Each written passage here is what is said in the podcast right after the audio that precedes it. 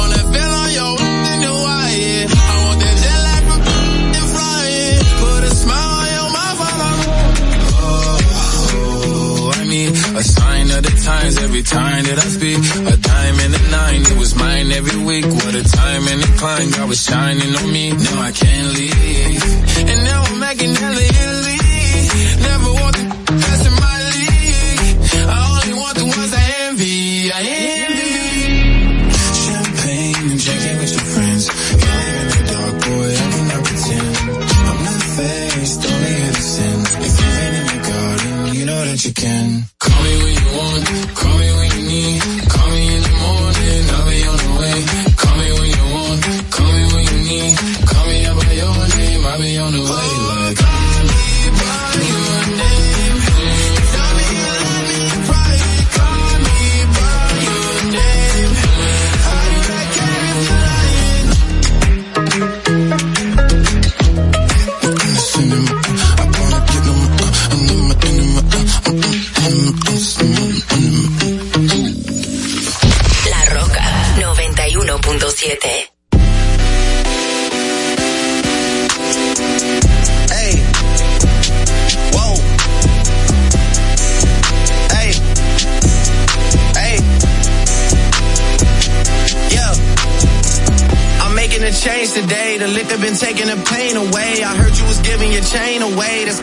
giving your fame away. What's wrong with you? I sit in a box where the owners do. A boss is a road that I've grown into. I love you to death, but I told you the truth. I can't just be with you I'm only you. Yeah, I got one Virgil, got one in that day is the only two, man. How many times have I shown and proved, man? How many nights I've been woke, swerving the potholes, not trying to put the wheels on the road, okay? Funny how life goes. He thought he was sick, now we wiping his nose, okay? Soon as you give him your soul, you blow up and they say you're selling your soul, okay? They want my life exposed, they wanna know about the highs and lows. Well, summer all I did was rest, okay? And New Year's all I did was stretch, okay? And Valentine's Day I had sex, okay? We'll see what's about to happen next, okay? Okay, okay, we'll see what's about to happen next, okay? Okay, okay, we'll see what's about to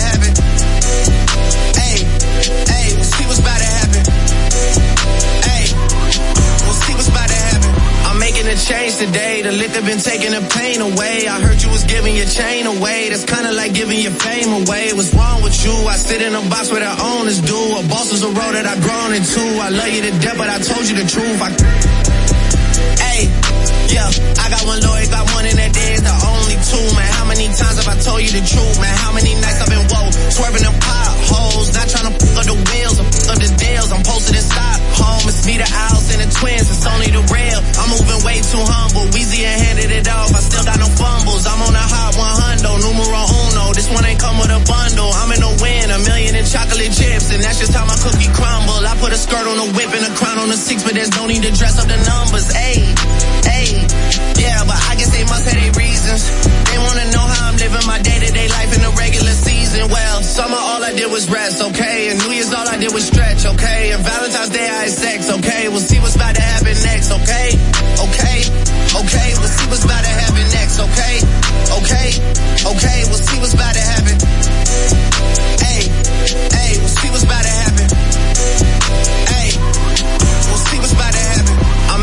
Making today. The liquor been taking the pain away. I heard you was giving your chain away. That's kinda like giving your fame away. What's wrong with you? I sit in a box where the owners do. A boss is a road that I've grown into. I love you to death, but I told you the truth. I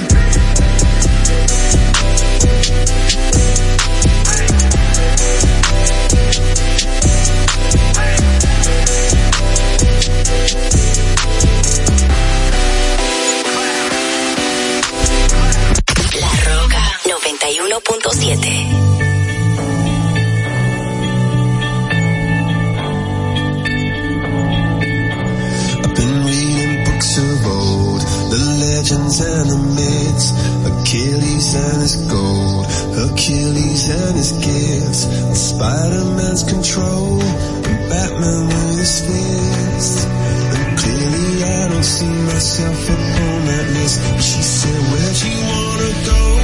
How much you wanna risk?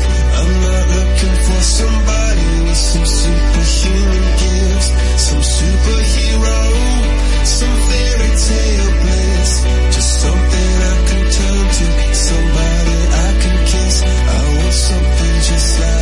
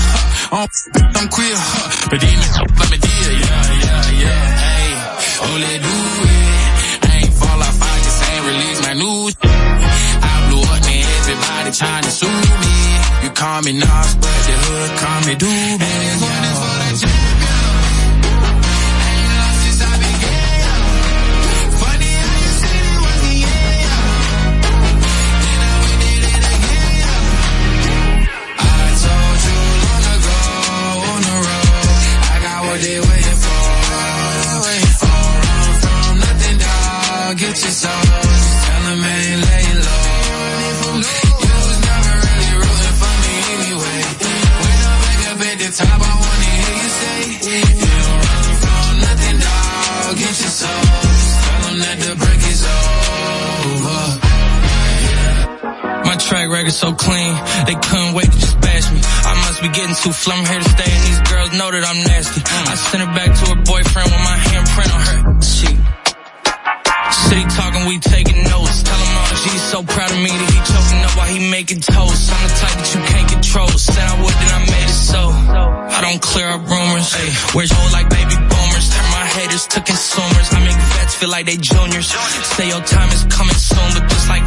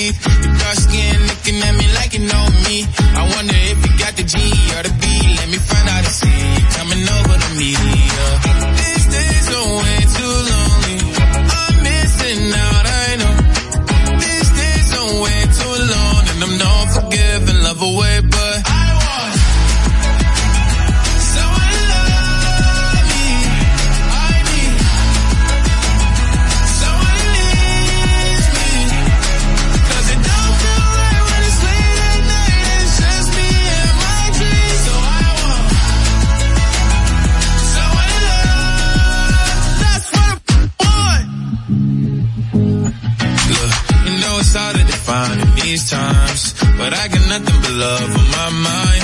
I need a baby while I'm in my prime. Need an adversary to my down and weary. Like, tell me that's life when I'm stressing at night. Be like, you'll be okay and everything's alright. Uh, let me in nothing cause I'm not wanting anything. But you're loving your body and a little bit of your brain. These days are way too lonely. I'm missing out, I know. These days are way too long and I'm not forgiving. Love away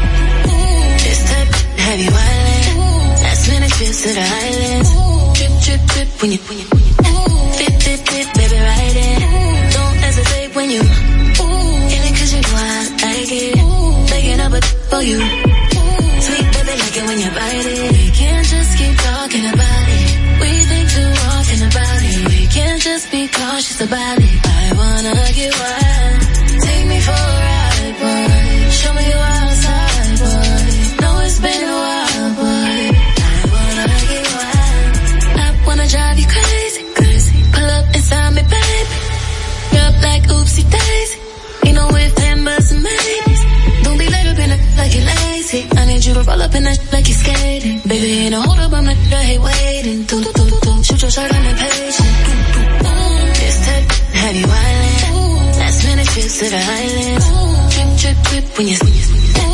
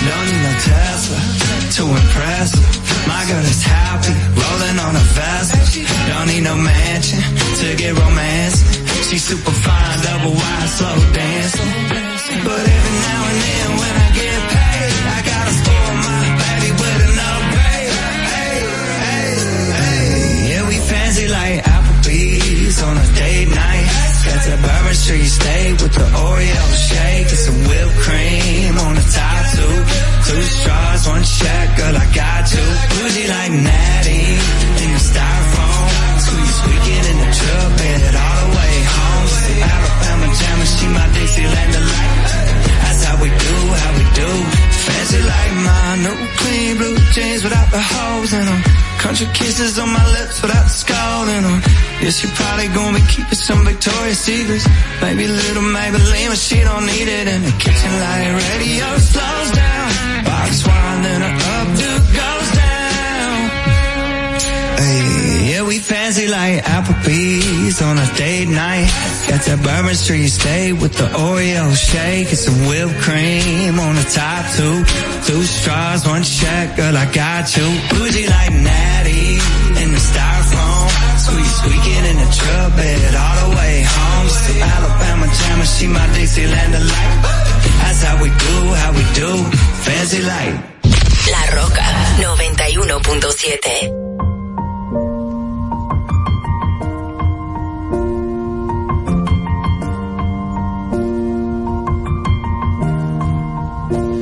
It's been a long day without you, my friend. And I'll tell you all about it when I see you again. We've come a long way from where we began.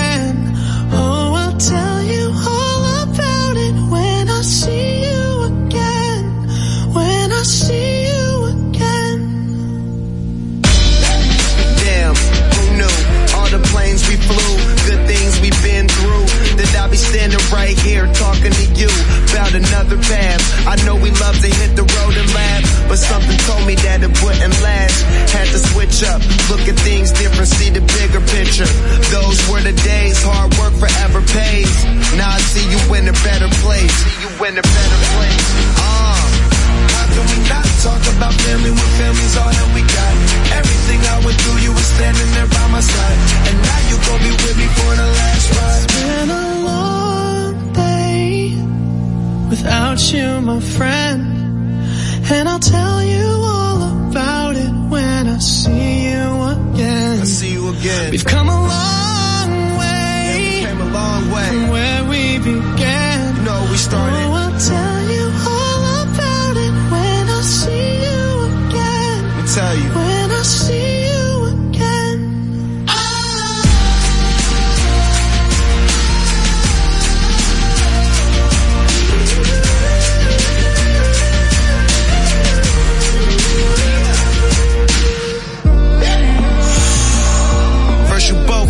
your way and the vibe is feeling strong stronger when small turn to a friendship, a friendship turn to a bond. And that bond will never be broken, the love will never get lost.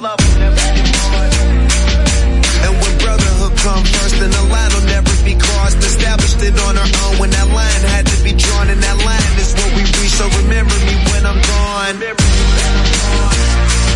How can we not talk about family when family's all that we got? Everything I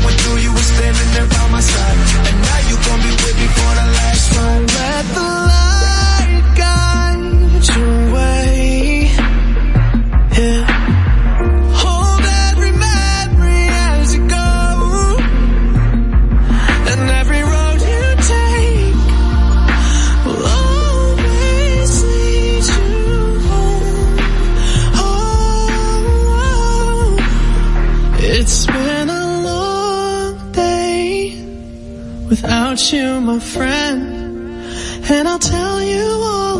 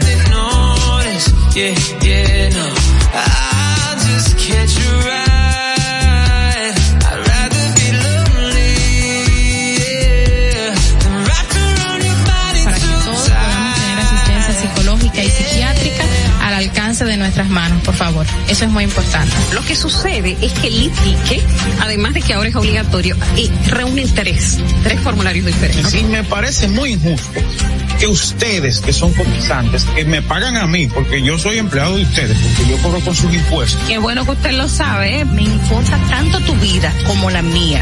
Claro, primero me importo yo, porque desde mi bienestar yo podré amarte de forma correcta. Sé que hay tanta gente haciendo comunicación que no debería, que no no estudió la carrera, que no se preparó para hacerlo. Y entonces, inclusive, llegan a tener renombre y peso y la gente toma como cierto lo que sale de su boca y, y eso es tan delicado. Gracias, señores, por la sintonía, el apoyo y por eso les digo, no se preocupen por su vida, que coma, que comerán o beberán, ni por su cuerpo, cómo vestirán. No tiene la vida más valor que la comida y el cuerpo más que la ropa. Distrito Informativo. Dominica Networks presenta Distrito Informativo.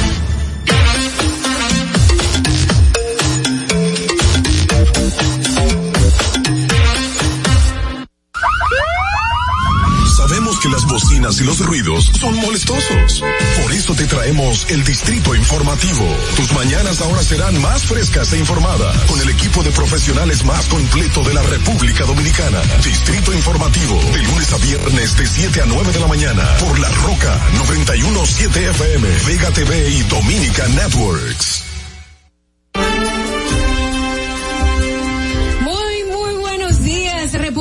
Dominicana. ¿Cómo se encuentra? Mi nombre es Dolphy Peláez. Estoy con ustedes tempranito junto a mis compañeras Ogla Enesia Pérez, Carla Pimentel, Mauvi Espinosa, Madeline Peña, que nos acompañan.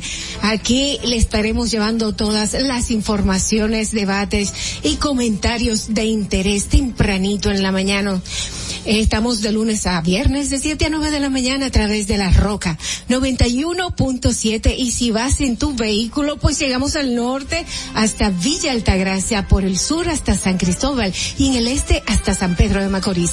Además pueden vernos en vivo en nuestro canal de YouTube Distrito Informativo. Síguenos en nuestras redes sociales en Twitter y en Instagram en arroba Distrito Informativo RD. Llámanos y haz tus denuncias. Apunta el número de cabina 829-947-9620. También puedes llamarnos y enviar tus notas de voz al WhatsApp 1-862-320-0075 y nuestra línea sin cargos 809-200-1947. Recuerde que pueden continuar viendo esta transmisión en Vega TV, también en Dominican Networks, así como en los canales 48 de Claro y 52 de Altiz. Escúchanos en Apple Podcasts, Google Podcasts, iHeartRadio y en Spotify. Señores, pueden ampliar todas estas informaciones, las informaciones que vamos a tener a través del día, pues en nuestro portal digital, Distrito Informativo RD. Mm, Bueno, bienvenida por aquí. Veo a Carla que ya se unió con nosotros. Carla Pimentel, ¿cómo estás, querida? Hola, Dolphy, estoy muy bien, gracias a Dios, eh, viendo la oscuridad detrás de ti. La mañana está. La mañana no. Pero muy bien. No ha querido salir aún. No, para nada ha querido salir el sol aún. ¿Y tú cómo estás? Gracias a Dios, me encuentro bien. Me encuentro bien. Qué bueno. Eh, en el día, imagínate, tempranito, tempranito, despertándome. Para mí no es, no es algo nuevo despertarme tempranito. Lo que sí es algo nuevo es hacer mi rutina una hora antes de la hora que me despertaba. Entonces. ¿Cuál es tu rutina? Está muy interesante eso. ¿En serio? ¿Quieres saber mi rutina? Bueno, es fácil, yo me Sí, sí, dí- dímela rapidito, ajá. me despierto, eh, eh, medito 10 minutos y luego paseo los perritos. Le doy la vuelta Ah, alrededor, sí. Le doy la vuelta alrededor de la, antes me iba a hacer ejercicio, ya no le, le hago la, la vuelta y me iba a hacer ejercicio, sino que ahora le doy la vuelta alrededor de la manzana y me voy a hacer ejercicio. Lo dejo a ellos comiendo, me preparo mi café después. Y cuando vuelvo de hacer ejercicio, desayuno y comienzo mi día. Esa parte comienza ahora a las nueve de la mañana. Ah, comienza a las nueve de la mañana. después ahora que comienza. sale este distrito informativo. Después del día informativo, hasta que ustedes vuelvan para acá. Eh, bueno, también Ah, tenemos por aquí a Madeline Peña. Hola, hola, muy buenos días, chicas, ¿cómo están? Carla. Hola, Madeline, muy bien. ¿Tú cómo estás? Bien, gracias a Dios. Ustedes están hablando de la salida del sol, pero la puesta del sol está para hoy. O mejor dicho, el sol está para salir hoy a las 7.15 de la mañana. Y apenas son las 7.03 de la mañana, por eso la oscuridad atrás de Dolphy. Así que, es que, así que tranquilitas ahí, disfruten el día como va a su ritmo, no aceleren. Eh, bueno, señores, eh, yo entiendo que el- en enero la gente se pone así, hace frito bueno. Si se puede despertar un poco más tarde, miren cómo hizo el sol, que hoy dice, ah, ah, después de las 7 hablamos. Bueno, vamos a ver qué nos trae un día como hoy.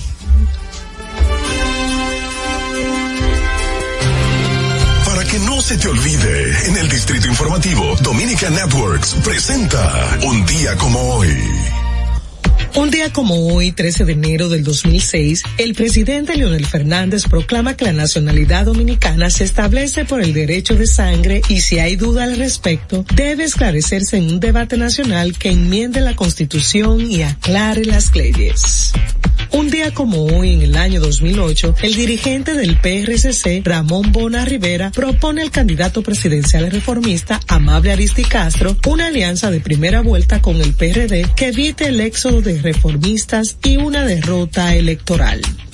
Un día como hoy, en el año 2010, utilizando el territorio nacional, la Organización Panamericana de la Salud moviliza hacia Haití un equipo de respuesta sanitaria rápida en respuesta al grave terremoto que se registró la tarde anterior cerca de la capital de esa nación, Puerto Príncipe. Un día como hoy, en el año 2015, el presidente Danilo Medina y el gobernador de Puerto Rico, Alejandro García Padilla, firman nueve acuerdos en materia de educación superior, comercio, seguridad y recursos naturales, entre otros. Un día como hoy, en el año 2016, el ministro de Relaciones Exteriores, Andrés Navarro, anuncia que el país será por segunda vez anfitrión de la 46 Asamblea General de la OEA, del 13 al 15 de junio. Para que no se olvide, en Distrito Informativo te lo recordamos, un día como hoy. Distrito Informativo. Bien, bien, pues vamos ahora a los titulares, las principales noticias en Distrito Informativo, el nuevo orden de la radio para hoy, hoy jueves 13 de enero del 2022. Increíble, ya estamos a 13 de enero. Ay, sí, aunque dicen que enero es el mes más largo porque todo lo que tú gastas en Navidad se extiende un poquito más, pero ya casi casi estamos cobrando, digo, lo que cobran los 15. Lo que cobran los 15, hay gente que no cobra los 15 y no tan solo eso, eh, hay, viene un fin de semana largo otra vez. Pero muy largo. Wow, o sea, vamos a comenzar a la normalidad como en febrero, quizás eh, marzo. Bueno, eh, vamos a las noticias, damas y caballeros. El Fondo de las Naciones Unidas para la Infancia, UNICEF, en República Dominicana, recuerda que en caso de confinamiento las escuelas deben ser las últimas en cerrarse y las primeras en abrir. La entidad expresó que cada vez existen pruebas más contundentes acerca de los efectos negativos del cierre de las escuelas en los niños, niñas y adolescentes y cada vez hay más evidencia de que las escuelas no incrementan las cifras de la pandemia. Bueno, mientras diputados del Partido de la Revolución de Revolucionario Moderno manifestaron que respaldan completamente la apertura de las clases de manera presencial y en esa misma línea el presidente del Colegio Dominicano, doctor Zenén Cava, manifestó que la Asociación Dominicana de Profesores no es una entidad científica y recalcó que es seguro en el eh, que es seguro el regreso a clase considerando los protocolos de salud que se han implementado para la comunidad educativa. Hoy jueves 5, hoy jueves a las 5 de la tarde, el presidente de la EDP, Eduardo Hidalgo, dará una rueda de prensa con la finalidad de pasar balance y de informar o determinar qué pasará con el año escolar si los profesores regresan a las aulas. Ok, Bueno, UNICEF felicitó al gobierno por haber iniciado de nuevo las clases presenciales. Entonces, al parecer, existirá todo un protocolo cuidado para que los niños regresen a clases. ¿Será verdad? Yo entiendo que debe ser así porque está todo abierto. Tú me dices que estuviera eh, las oficinas cerradas, la discoteca, el, el mismo play. Eh, No, y que según, y según estadísticas, los contagios en niños han sido muy mínima, han sido muy mínima, incluso los padres han sido conscientes y han vacunado a sus hijos, a los que les corresponde de las edades de 5 años en adelante hasta los 12 o de los 11 años en adelante, que ha sido la población infantil vacunada, porque todavía está en debate si lo de los 5 años pueden ya ser vacunados. Entonces, eh, se ha visto de que dentro de niños ha sido muy baja la, los contagios de COVID. Bueno, los niños parece que se cuidan más que los Yo adultos. entiendo que tienen una bu- un buen sistema de defensa, pero de todas, de todas formas tenemos que tomar pre- precauciones con nuestros muchachos, eh, y, y al final esta es una enfermedad que si a alguien en la familia le da mal, pues le puede económicamente afectar. Puede que la persona no tenga una enfermedad muy fuerte, pero sí que se vea en la necesidad de llegar a muchos gastos y cuando se enferman todos juntos en la familia, pues ahí es algo peor. Vamos a, a cuidarnos, vamos a cuidarnos, vamos a ponernos mascarillas, vamos a no quitárnosla, vamos a tratar de mantenernos un poquito lejos y más que sabemos que hay un brote grandísimo. Ayer tuvimos unas cifras increíblemente altas eh, de Sí, coronavirus. y tantos. Vamos a continuar con las noticias. En otra información. Eh, agente, eh, Carla. Sí. Sí. En otra información, agentes policiales adscritos a la Dirección Especializada de Atención a la Mujer y Violencia Intrafamiliar apresaron a Ángel Gabriel Jiménez y su pareja sentimental, de la cual no se especifica el nombre por supuestamente permitir que éste violara a su hija de cinco años. El acusado además grabó la acción y luego colgó el video en la red social Facebook. El arresto de la pareja se materializó mediante un allanamiento realizado en la calle 13, esquina 7 del ensanche Espaillat en Santiago.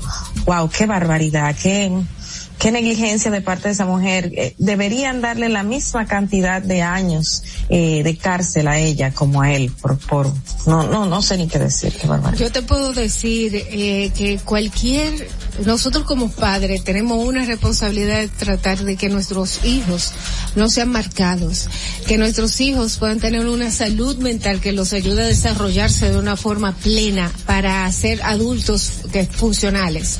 Eh, es, somos nosotros como padres que tenemos que proteger en la infancia sobre todo, cuando ese niño se marca y se marca para siempre.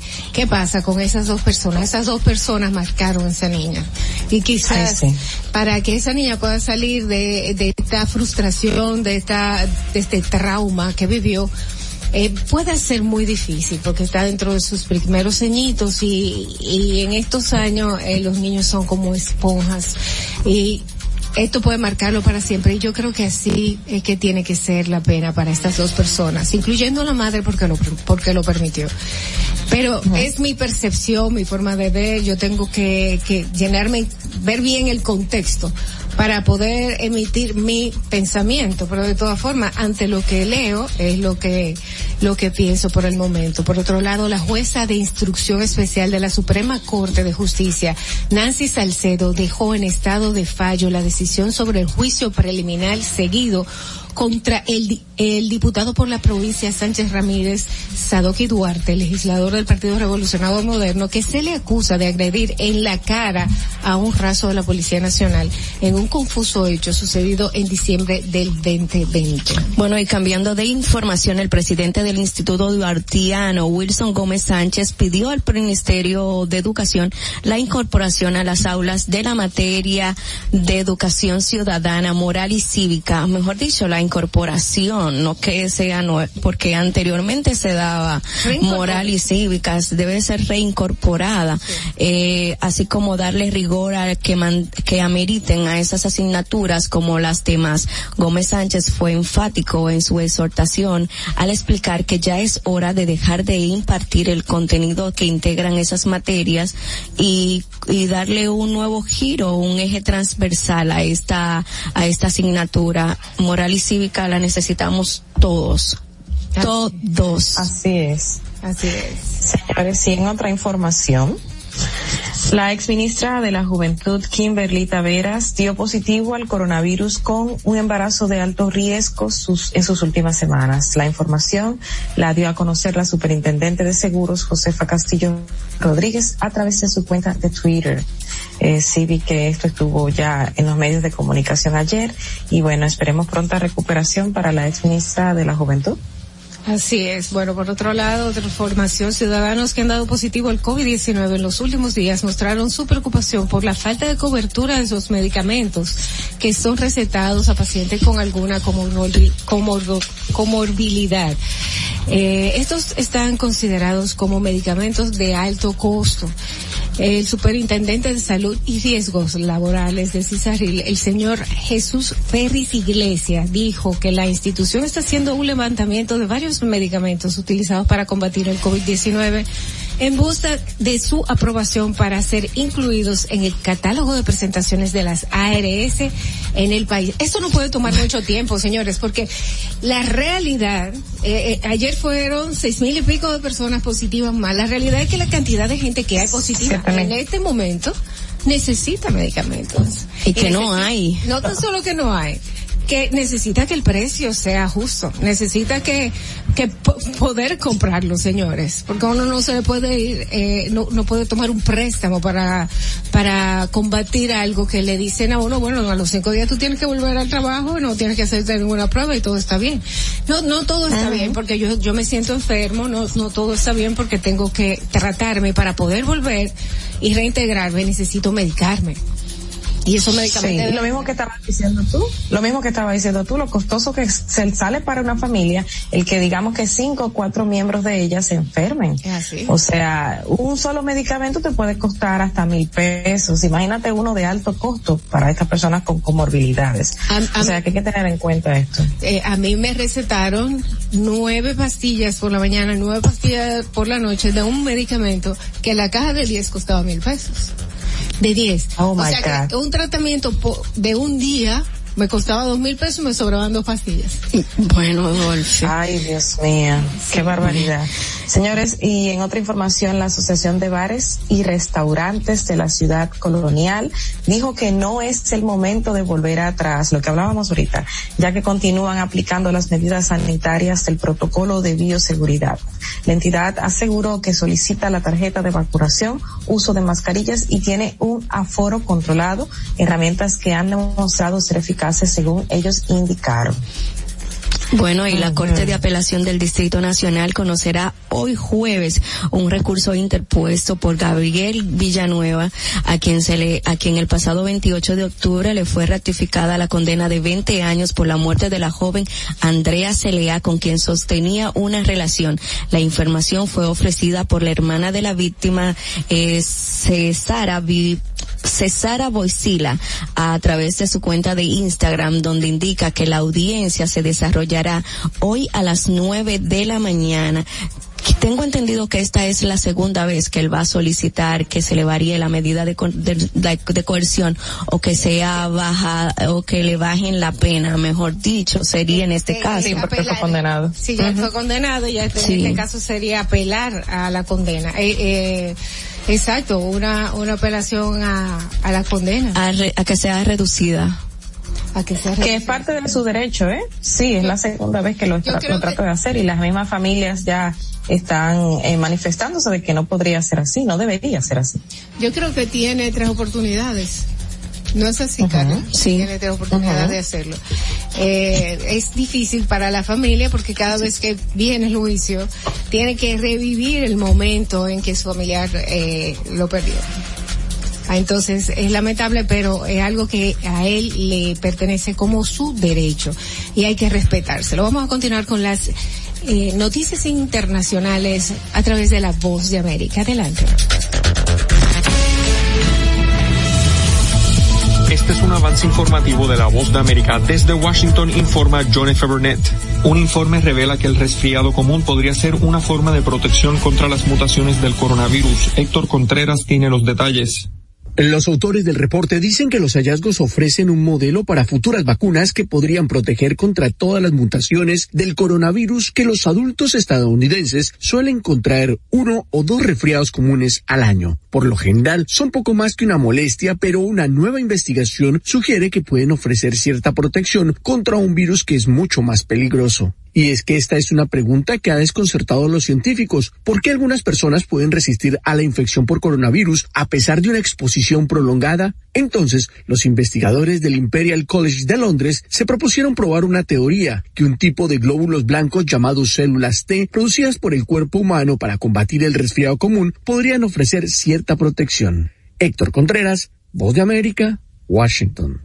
Y en otras informaciones, América Latina y el Caribe desaceleran su ritmo de crecimiento en 2022 al 2,1% luego de crecer 6,2% en promedio el año pasado, según las nuevas proyecciones de la Comisión Económica para América Latina, en parte recuperándose del impacto de la pandemia del COVID-19. La modesta expansión este año se debe a que la región enfrentará un escenario de menor espacio fiscal, inflación e incertidumbres Están escuchando Noticias de la Voz de América. A continuación, un mensaje de servicio público de la voz de América.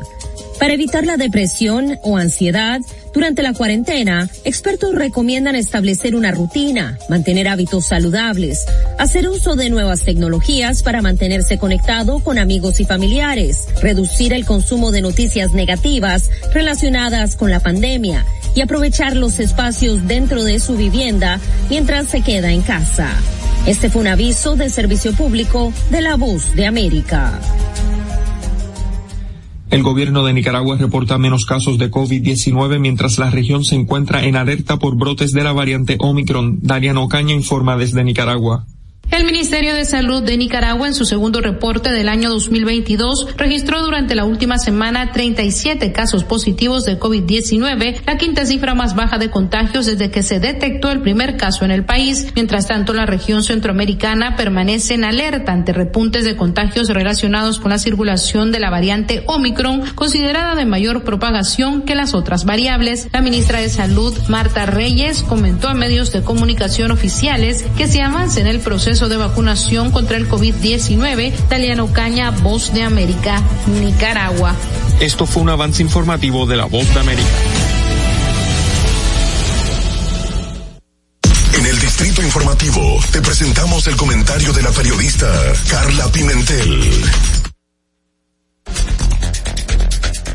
Bueno, muchas gracias. Y estuve ayer viendo otra vez eh, un video que salió en las redes sociales y que se hizo viral temprano el lunes en la mañana, no, el martes en la mañana.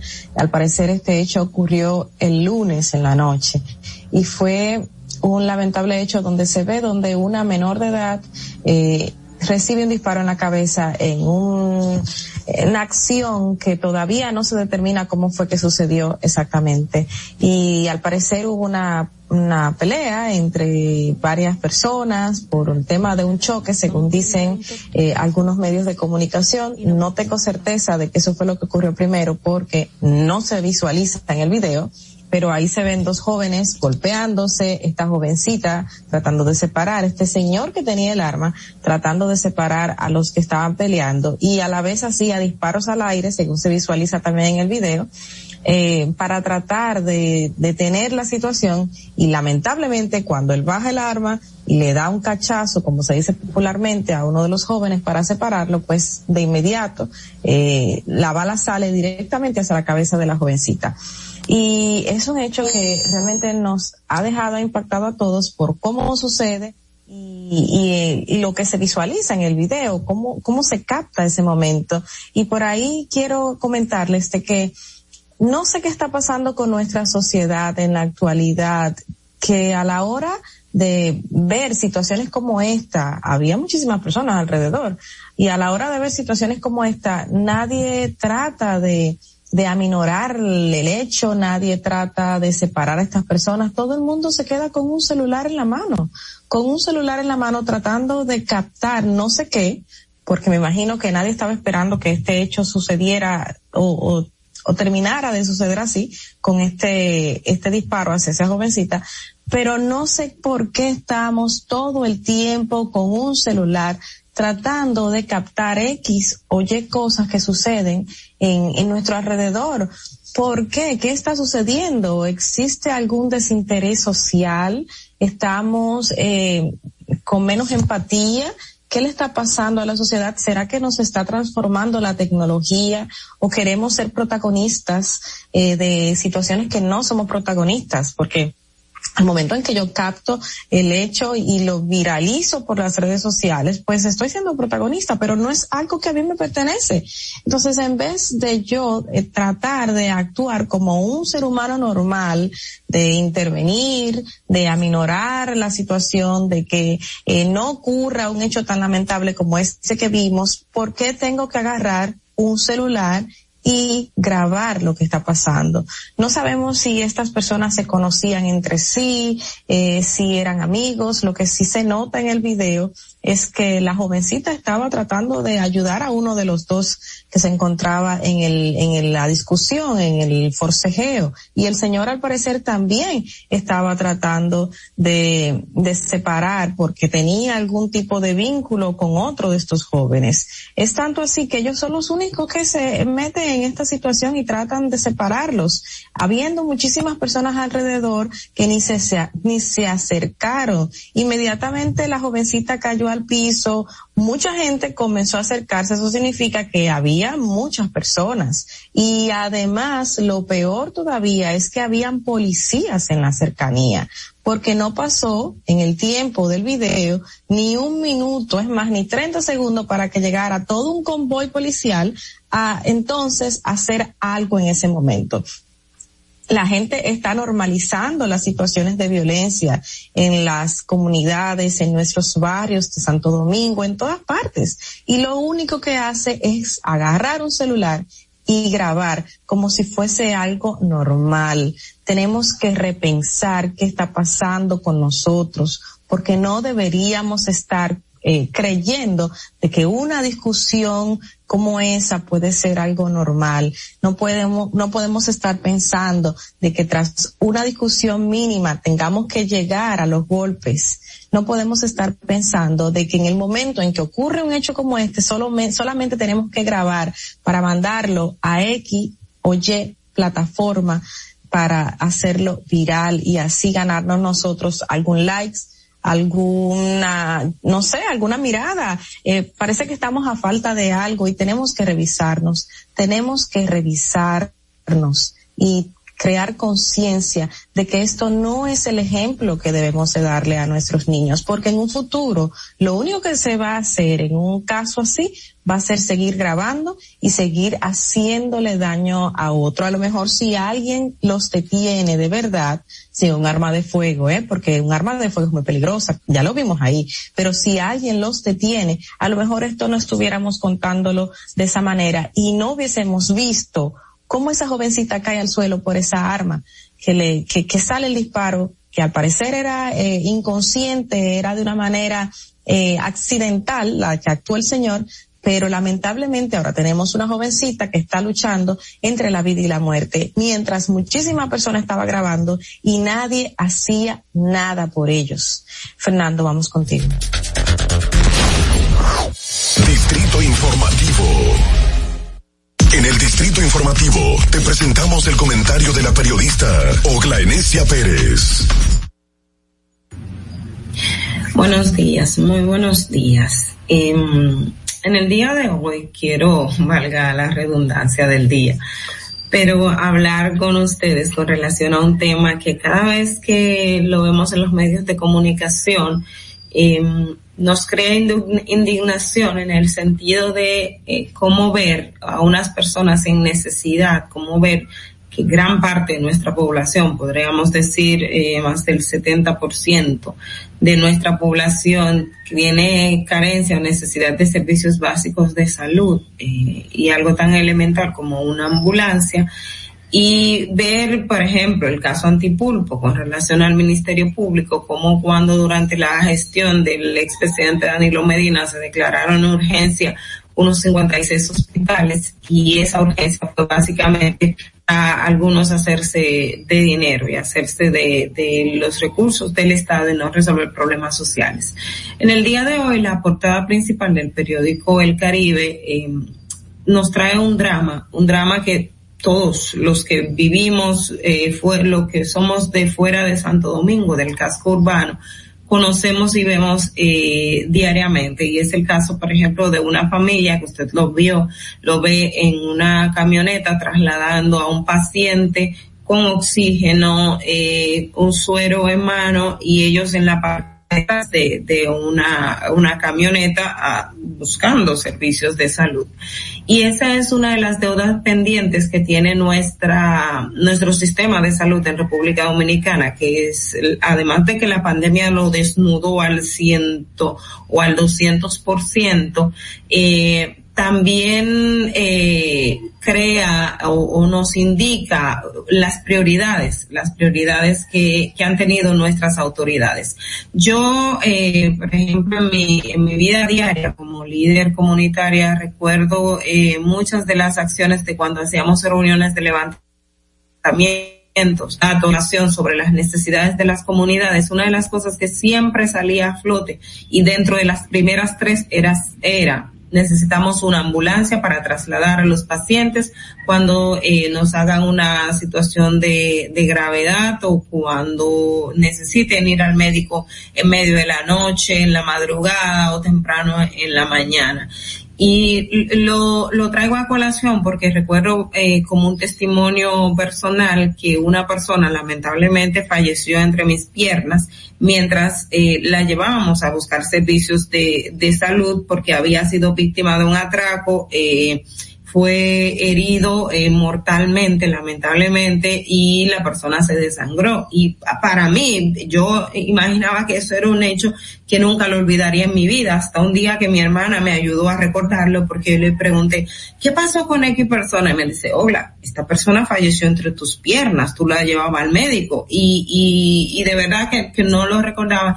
Y ahora viendo todo este tema de las ambulancias, lo traigo a colación porque sobre todo en las comunidades rurales, la gente sufre mucho la necesidad de servicios de atención de salud eh, básicos, pero los que no tienen una unidad de atención primaria cerca, eh, hay algunas comunidades que tienen el privilegio, pero los que no lo tienen, cuando una persona, una mujer embarazada, eh, eh, empieza la labor de parto, ya sea en la madrugada, temprano en la mañana, eh, las familias no tienen condición, sacar a esa persona al médico sin, implica de verdad una, un, toda una, una, una situación que, que genera eh, estrés, aparte de costo económico.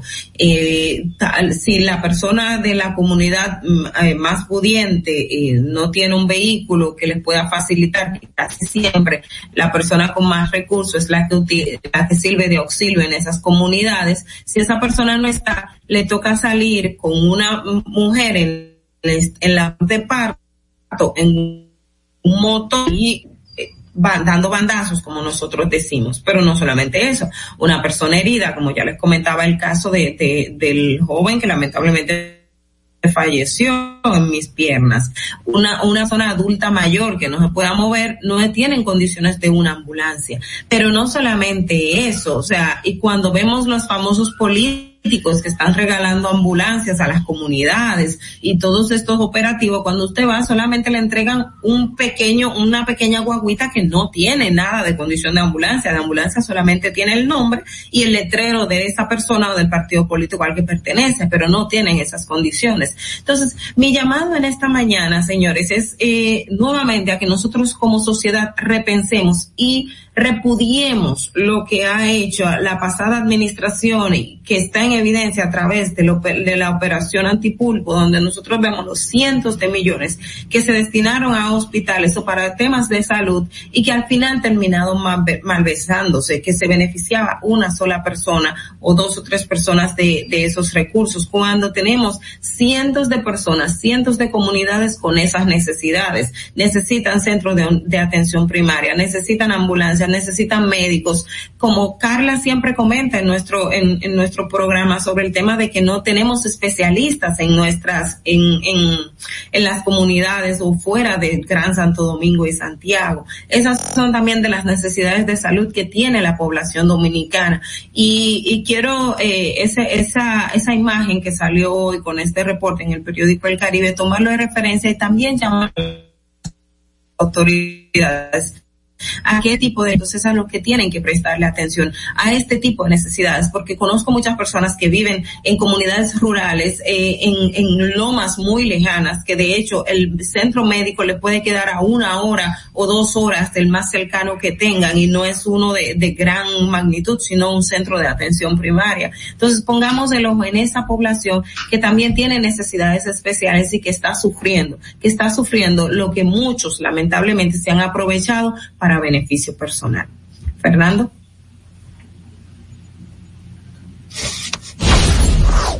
Distrito Informativo. Atentos, no te muevas de ahí. El breve más contenido en tu Distrito Informativo. Ahí mismito donde estás. O tal vez aquí, recostado bajo una mata de coco. O en la arena tomando el sol. O dentro del agua, no muy al fondo. O simplemente caminando por la orilla. Ahí mismo, abre tu nueva cuenta móvil BH de León. 100% digital y sin costo. La creas en minutos con cero pesos desde Móvil Banking Personal. Ábrela donde quieras. Solo necesitas tu celular. Banco BH de León. Si deseas tener acceso a todo lo que pasa en República Dominicana, debes obtener Dominican Networks. Es el primer sistema de cable dominicano para los dominicanos en el exterior. Aquí podrás disfrutar de todos los canales de televisión de República Dominicana, noticias, deportes, música, farándula y entretenimiento 24/7. Solo debes descargar nuestra aplicación en Roku, Amazon y Apple TV. E inmediatamente vas a disfrutar de todo el contenido de República Dominicana. Dominican Networks. Ahorrar para poder avanzar. Se siente así. Ahorrar porque se quiere progresar. Se siente así. Ahorrar para tranquilo yo estar. Se siente así y así. Qué bien se siente ahorrar. Con el cero de oro de APAP. Que con 500 pesos tú podrás ganar. Ahorrar se siente muy cool y cuando ganas mucho mejor. Cero de oro, 10 apartamentos y cientos de miles de pesos en premios. Cero de oro de APAP, el premio de ahorrar. La República Dominicana había perdido la confianza en nuestras instituciones. Por los dominicanos y dominicanas, esta administración ha asumido el compromiso de abrir las puertas de la transparencia, de la integridad y del control.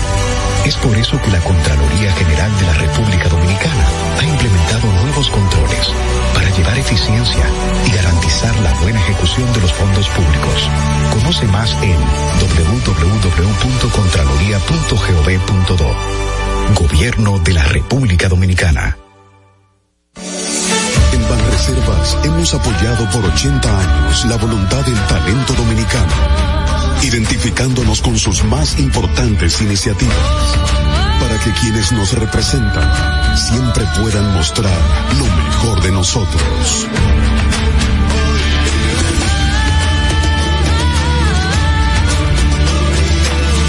Banreservas, 80 años siendo el banco de todos los dominicanos.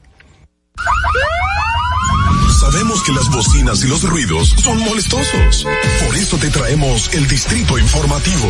Tus mañanas ahora serán más frescas e informadas con el equipo de profesionales más completo de la República Dominicana. Distrito Informativo, de lunes a viernes de 7 a 9 de la mañana por La Roca 917 FM, Vega TV y Dominica Networks. ¿Y cómo tú le dices a una gente que confía, que tenga esperanza, si nadie había hecho nada para ayudarles a vivir mejor? La confianza se gana.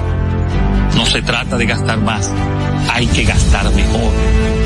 El dinero público es de todos los dominicanos.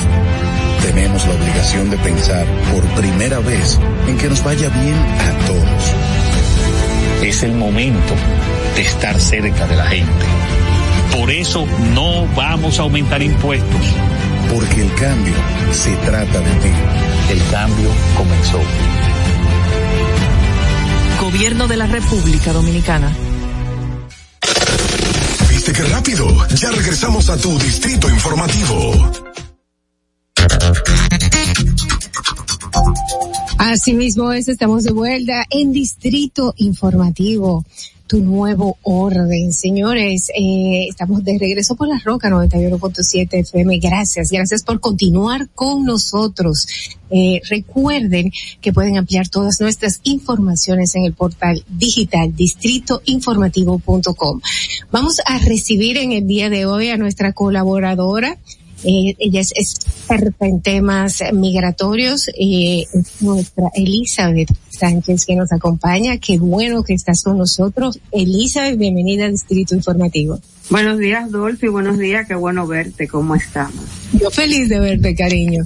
La verdad es que tenerte tempranito en la mañana con tus eh, noticias, con tus informaciones y la forma de orientar que tienes a los dominicanos que quieren buscar un destino en Estados Unidos o reunificar sus familias es muy, eh, es, muy agradable para mí saber que pues podemos contar contigo también en este programa a esta hora. Tienes un tema muy interesante para todos los radioyentes que es diferencia entre casarte con un residente y un ciudadano americano.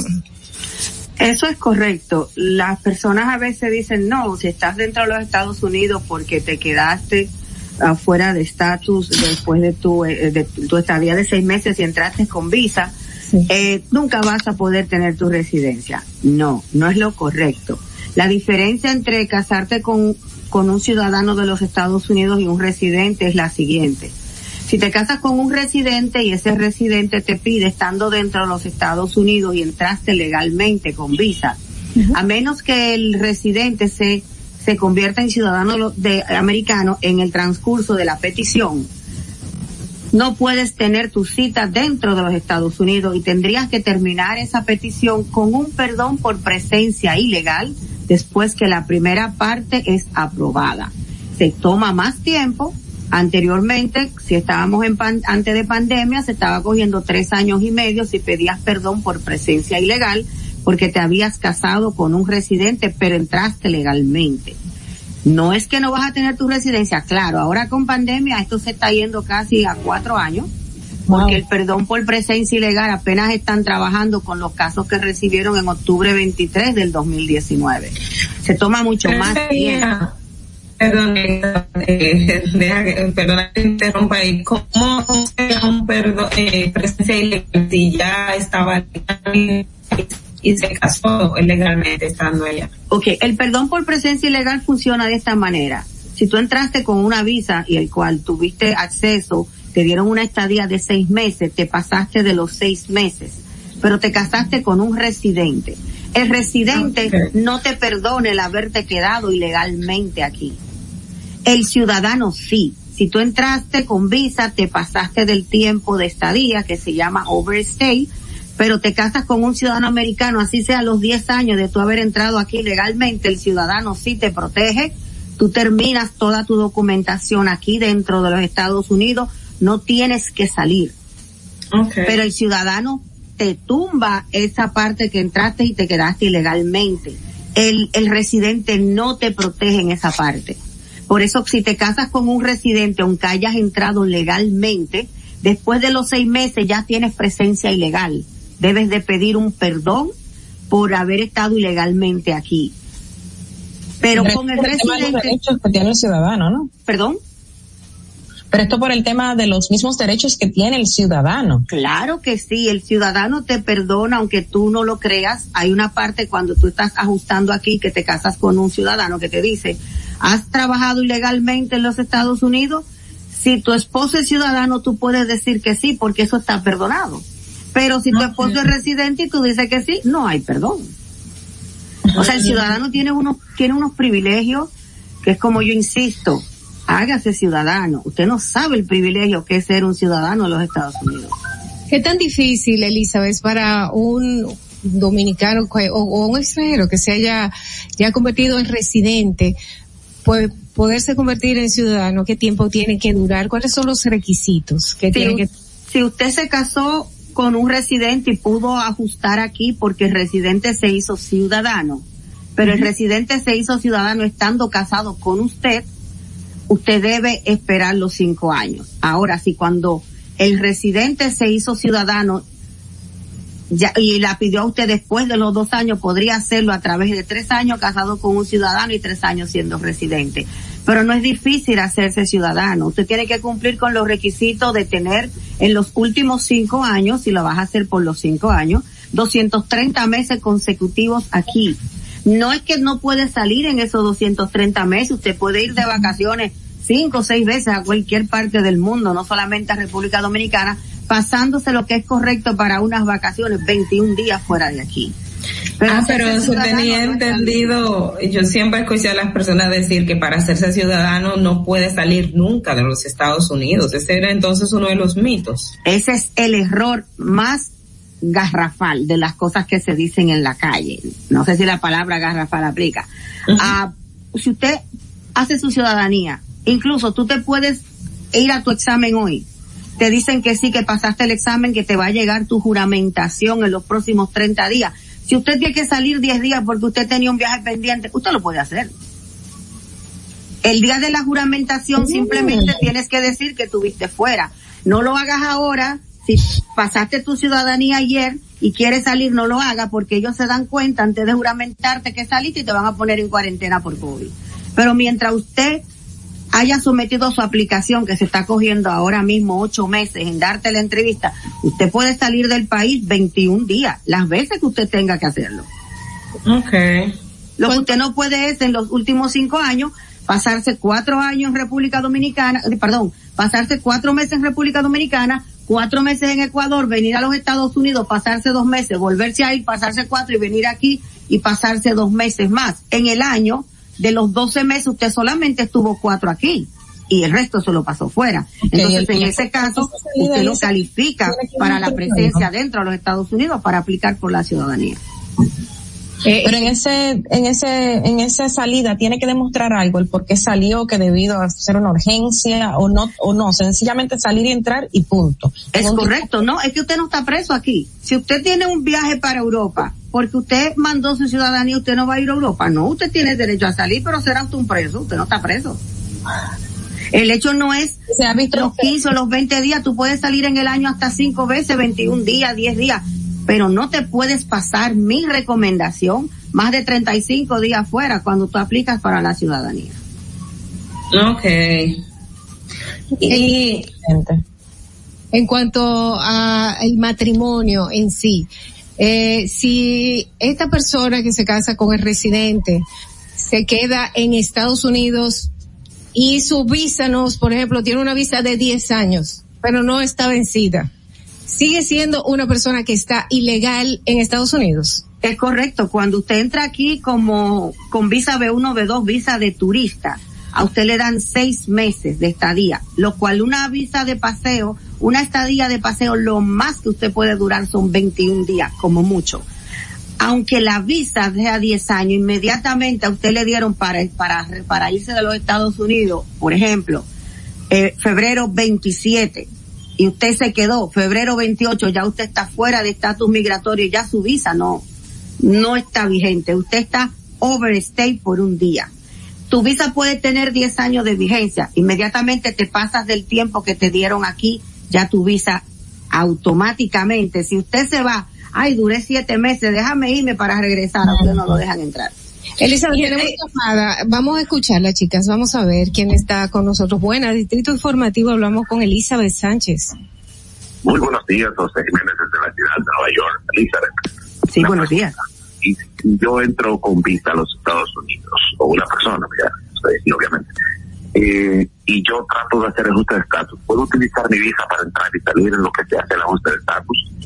No, después que usted aplica para un ajuste de estatus y se manda toda la documentación con el registro de entrada, que es I-94, eh, inmigración ya sabe de su visa. Inmediatamente usted ajuste aquí, la visa le es cancelada sin prejuicio. Usted no puede salir de aquí hasta que le llegue su permiso de trabajo con su permiso de viajar. Ojo, después que usted manda la documentación de ajuste, ya sea que usted se casó con un ciudadano porque un residente no puede ajustar, automáticamente inmigración recibe su caso, usted no puede salir del país hasta que se le emita permiso de trabajo con permiso de viajar. Elizabeth, y en el caso, por ejemplo, de las personas, como preguntaba Adolfi, que tienen 10 años de visa, eh, pero se casan con un residente, vamos a decirlo así, el- durante esos 10 años puede, tra- como hace el típico dominicano, que, que se va y dura una temporada, regresa a Santo Domingo y vuelve y se va a los Estados Unidos.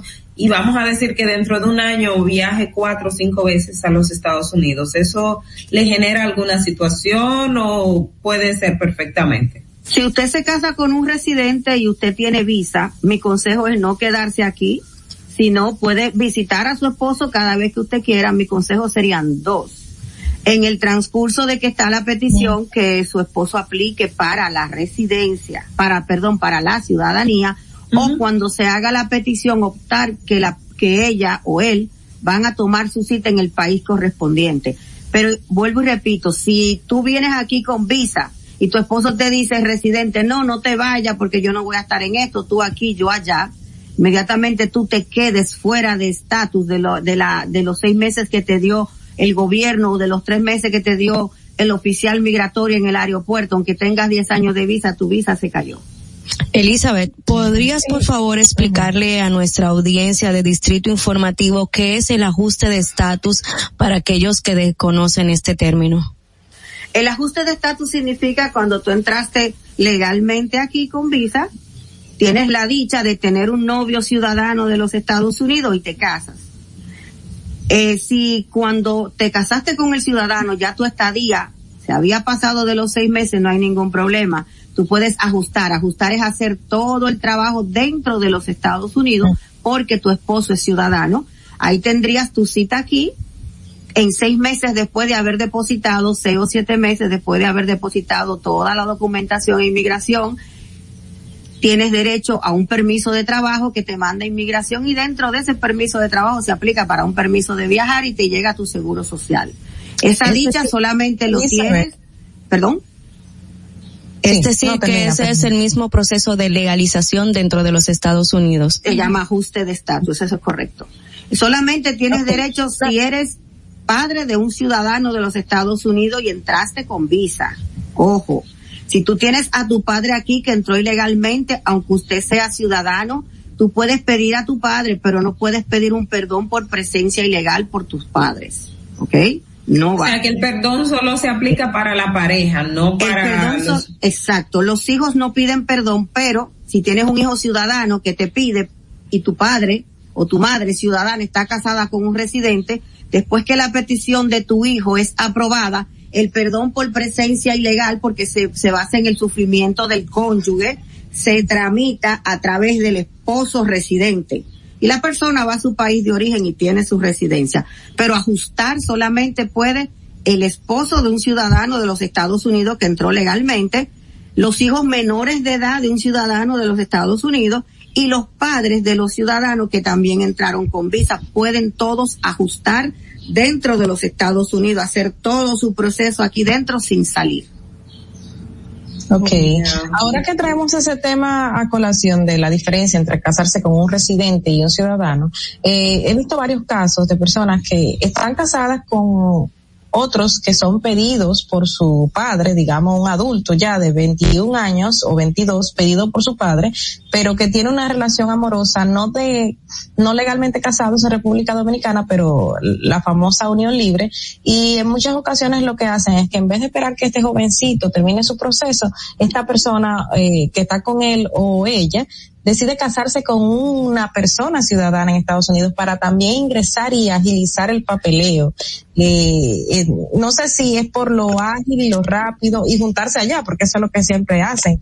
Eh, no sé si es por lo ágil o lo fácil que es eh, ya casarse con un ciudadano estadounidense y, hacer un ajuste allá en dado caso de que el otro residente entre a los Estados Unidos después, o sería porque tienen un desconocimiento de lo que pueda ocurrir después, Elizabeth. A, a, veces tienen un, desconocimiento. Por ejemplo, si tú eres mayor de 21 años y te pidió tu mamá o tu papá que es residente de los Estados Unidos, tú no puedes estar casado. La petición de una madre, que es la categoría, si tú eres residente, es la categoría F2B, está retrasadísima. Antes se estaba cogiendo seis años y medio, nos estamos yendo casi a siete, ocho. Pero si tienes un padre ciudadano, tú puedes casarte. Y vienen todos, se va a coger 12 años, pero vienen todos. Si tú te pones a ver, una persona viene aquí, se casa con un ciudadano, eh, ajusta, en, en ocho meses tiene la primera residencia, pero tiene que esperar dos años para tener la definitiva. Van tres años. Okay. En lo que eso pasa, si la persona después decide divorciarse para volver, para ir a República Dominicana y casarse con quien vivió en unión libre porque decidió que su esposo aquí ciudadano ya no quiere, ¿cuántos años se van ahí? Cuatro más. ¿Cuántos tenemos en total? Los mismos ocho o nueve. Entonces, sí. hacemos decisiones que, que al final a veces no resultan lo, lo que tú querías lo que tú esperabas. Ya eso de aquí hay muchas, muchos oficiales consulares que saben, oh, pero cómo va a ser que ella se divorció hace 10 años del papá de sus hijos, ahora ella es ciudadana y vuelve y se casa con el papá de sus hijos y lo pide. ¿Qué tú piensas? A ver, tomamos decisiones incorrectas por malas desinformaciones. Por ejemplo, eso que le dice la gente, no, no, no te cases con un ciudadano en los Estados Unidos porque nunca vas a tener residencia. Si ese es su esposo y es residente y usted lo quiere, usted espera hasta 10 años que esa persona se haga ciudadana. porque es su esposo. Entonces, si, si solamente quieres una residencia, pues tú no estás enamorada de tu pareja.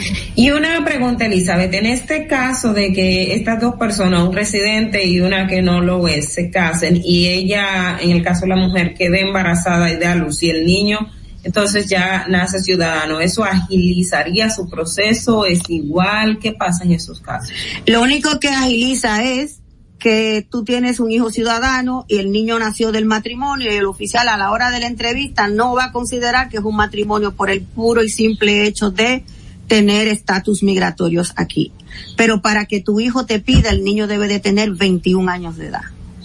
Okay. Mm, Elizabeth, muy interesante lo que dijiste ahorita, que, o sea, se casa con un ciudadano, después se divorcia y se vuelve a casar con alguien con quien estuvo hace 10 años. Y, y el tema de los oficiales se dan cuenta. O sea, los oficiales se dan cuenta de estas situaciones y existe alguna sanción para una persona que haya hecho esto después de toda una investigación que hayan hecho, algo, no sé si la hacen. La sanción es que si el oficial considera que hubo algo que que no estaba bien a la persona que no tenía documentación, se le niega la documentación y si está dentro de los Estados Unidos lo pueden poner en proceso de deportación, van ante un juez de inmigración y el juez puede considerar muchos aspectos. Realmente hay muchas veces que ellos le niegan como en República Dominicana que dicen yo no creo en tu matrimonio, este matrimonio me parece por el simple puro hecho de inmigrar a los Estados Unidos, muchas veces por las psicologías que ellos tienen o porque te dicen eh, mándame las, las conversaciones de usted y su esposo por WhatsApp de los últimos tres años, edítala, y tú le dices, no, se me borraron todas. sí, pero eso sería algo también, eso es privado, o sea, pedirle la, la comunicación por WhatsApp, eso es parte de la intimidad. Eso es privado hasta que un, un oficial consular te lo pide. Pero, eh, por ejemplo, hay personas que por cuestión de memoria no guardan, o sea, borran las conversaciones de, de WhatsApp. Y lamentablemente, lamentablemente para el, sistema migratorio hay muchas cosas que no están dentro. Eso de que yo no tengo una foto de Navidad en tal fecha, pero si tú tuviste en República Dominicana en Navidad, ¿cómo no hay una foto? Ya, eso sí, eso ah, mira. Entonces, para inmigración, como se lo digo a todo el mundo, para inmigración tú tienes que tener algo muy bueno, se llama memoria. Lo que usted dijo, cuando usted buscó su visa hace 10 años, cuando usted tiene una entrevista dentro de los Estados Unidos, eso está ahí. Y si a usted se le olvidó que usted busca una visa hace 10 años en unión libre con alguien, y aquí le preguntan a su esposo, ¿usted sabe que él vivió en unión libre con Dolphy Peláez? Y ella le dice, no, ¿quién es Dolphy? ahí ya, tú sabes lo que pasa. Bueno, Elizabeth, muchísimas gracias por orientarnos. Eh, a las personas que tienen unión libre conmigo, ya lo saben. claros. Señores, muchísimas, eh, muchísimas gracias, Elizabeth. Si quieren comunicarse con Elizabeth Sánchez, ¿cómo lo hacen? Podemos comunicarnos al 347-899-8612, el teléfono de la oficina y nuestro WhatsApp 347-601-7270 por mensajes, por llamada. Hacemos, debido a lo que está pasando otra vez aquí en Nueva York, estamos haciendo muchas em, consultas vía, uh, vía videollamada para que nadie se tenga que preocupar por el tema que tenemos de nuevo resurgimiento de COVID. Bueno, pues ya lo saben y usted, ah, para que no cometa errores, pues llame a Elizabeth Sánchez y si está pensando casarse o mudarse para Estados Unidos para que lo haga de una forma más rápida y por supuesto siempre legal. Vamos a continuar, ya son casi las 8 de la mañana, 7 y 58. ¿Cómo está el tránsito? Veamos, Fernando. Para que llegues a tiempo y no te compliques con el clima, te traemos en el distrito informativo el tráfico y el tiempo. Y así se encuentra el tráfico y el tiempo a esta hora de la mañana en Santo Domingo. Se registra tráfico en alto total en el elevado Avenida 27 de Febrero, Expreso Avenida John F. Kennedy, hasta el elevado Avenida Abraham Lincoln, Avenida Máximo Gómez. Gran entaponamiento en la Avenida Hermanos Mirabal y en el Puente Presidente Peinado, calle San Antón, en zona industrial de Herrera. Tráfico muy intenso en el Puente Francisco del Rosario Sánchez, Avenida Núñez de Cáceres, en Tropical Metal Dome, Puente Juan Bosch, hasta el túnel Avenida Las Américas, en la Avenida México en Gascue y en zonas aledañas. Avenida República de Colombia, en Altos de Arroyo Hondo, elevado Avenida Los Beisbolistas y en la autopista Juan Pablo Duarte. Te recordamos que las distracciones al volante son peligrosas. Deja tu celular mientras conduciendo. Así las calles y carreteras serán más seguras para todos. Para el estado del tiempo en el Gran Santo Domingo se encuentra mayormente soleado con una temperatura de 22 grados y una máxima de 32 grados. Hasta aquí el estado del tráfico y el tiempo. Soy Nicole Tamares. Sigan en sintonía con Distrito Informativo. No te muevas de ahí. El breve más contenido en tu distrito informativo. Ahí mismito donde estás. O tal vez aquí, recostado bajo una mata de coco. O en la arena tomando el sol. O dentro del agua, no muy al fondo. O simplemente caminando por la orilla. Ahí mismo, abre tu nueva cuenta móvil BH de León. 100% digital y sin costo. La creas en minutos con cero pesos desde Móvil Banking Personal. Ábrela donde quieras. Solo necesitas tu celular. Banco BH de León. Ya no tienes que ir a la Contraloría General de la República para obtener una certificación de cargos. Ahora el servicio es digital. Sigue estos sencillos pasos. Ingresa a www.contraloría.gov.do. Selecciona el servicio de certificaciones de cargos en el menú superior. Completa las informaciones. Adjunta tu cédula y constancia de trabajo. Envía tu solicitud y revisa tu correo electrónico. Cuando tu certificación esté lista, podrás descargarla e imprimirla. Contraloría General de la República. Ahorrar para poder avanzar. Se siente así. Ahorrar porque se quiere progresar. Se siente así. Ahorrar para tranquilo yo estar. Se siente así y así. Qué bien se siente ahorrar. El cero de oro de APAP.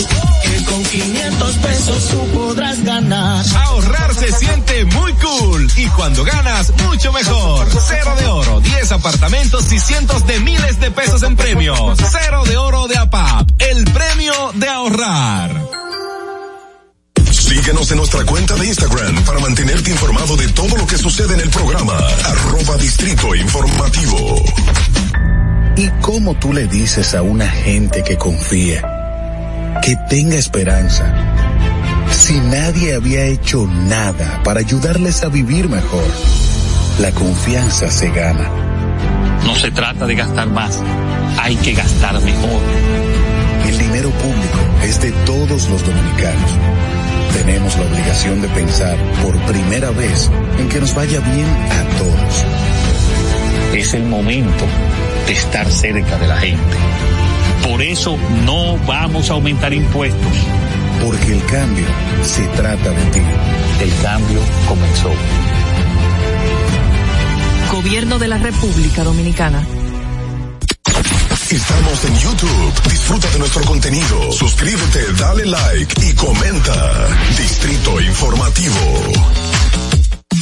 Si deseas tener acceso a todo lo que pasa en República Dominicana, debes obtener Dominican Networks. Es el primer sistema de cable dominicano para los dominicanos en el exterior. Aquí podrás disfrutar de todos los canales de televisión de República Dominicana, noticias, deportes, música, farándula y entretenimiento 24/7. Solo debes descargar nuestra aplicación en Roku, Amazon y Apple TV.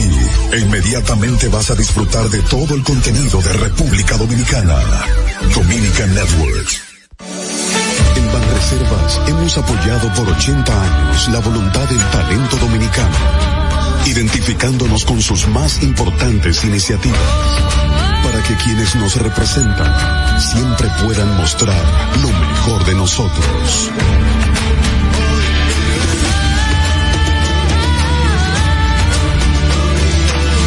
Banreservas, 80 años siendo el banco de todos los dominicanos.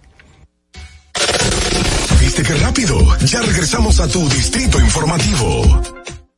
La hora estilar ha llegado. Por eso te traemos la entrevista del día en tu distrito informativo.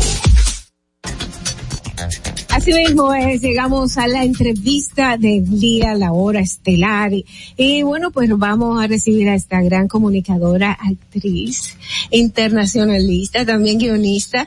Nos acompaña Yasmín Cabrera y tenemos un tema muy interesante en el día de hoy. Vamos a hablar de el tema que está ahora, se está hablando mucho de Honduras y Nicaragua. Buenos días, chicas. Muy contenta de estar aquí nuevamente. No, para nosotros es un placer. No sé si las chicas están en, en, en modo virtual. Sí, estamos aquí. Ah, bien, bien.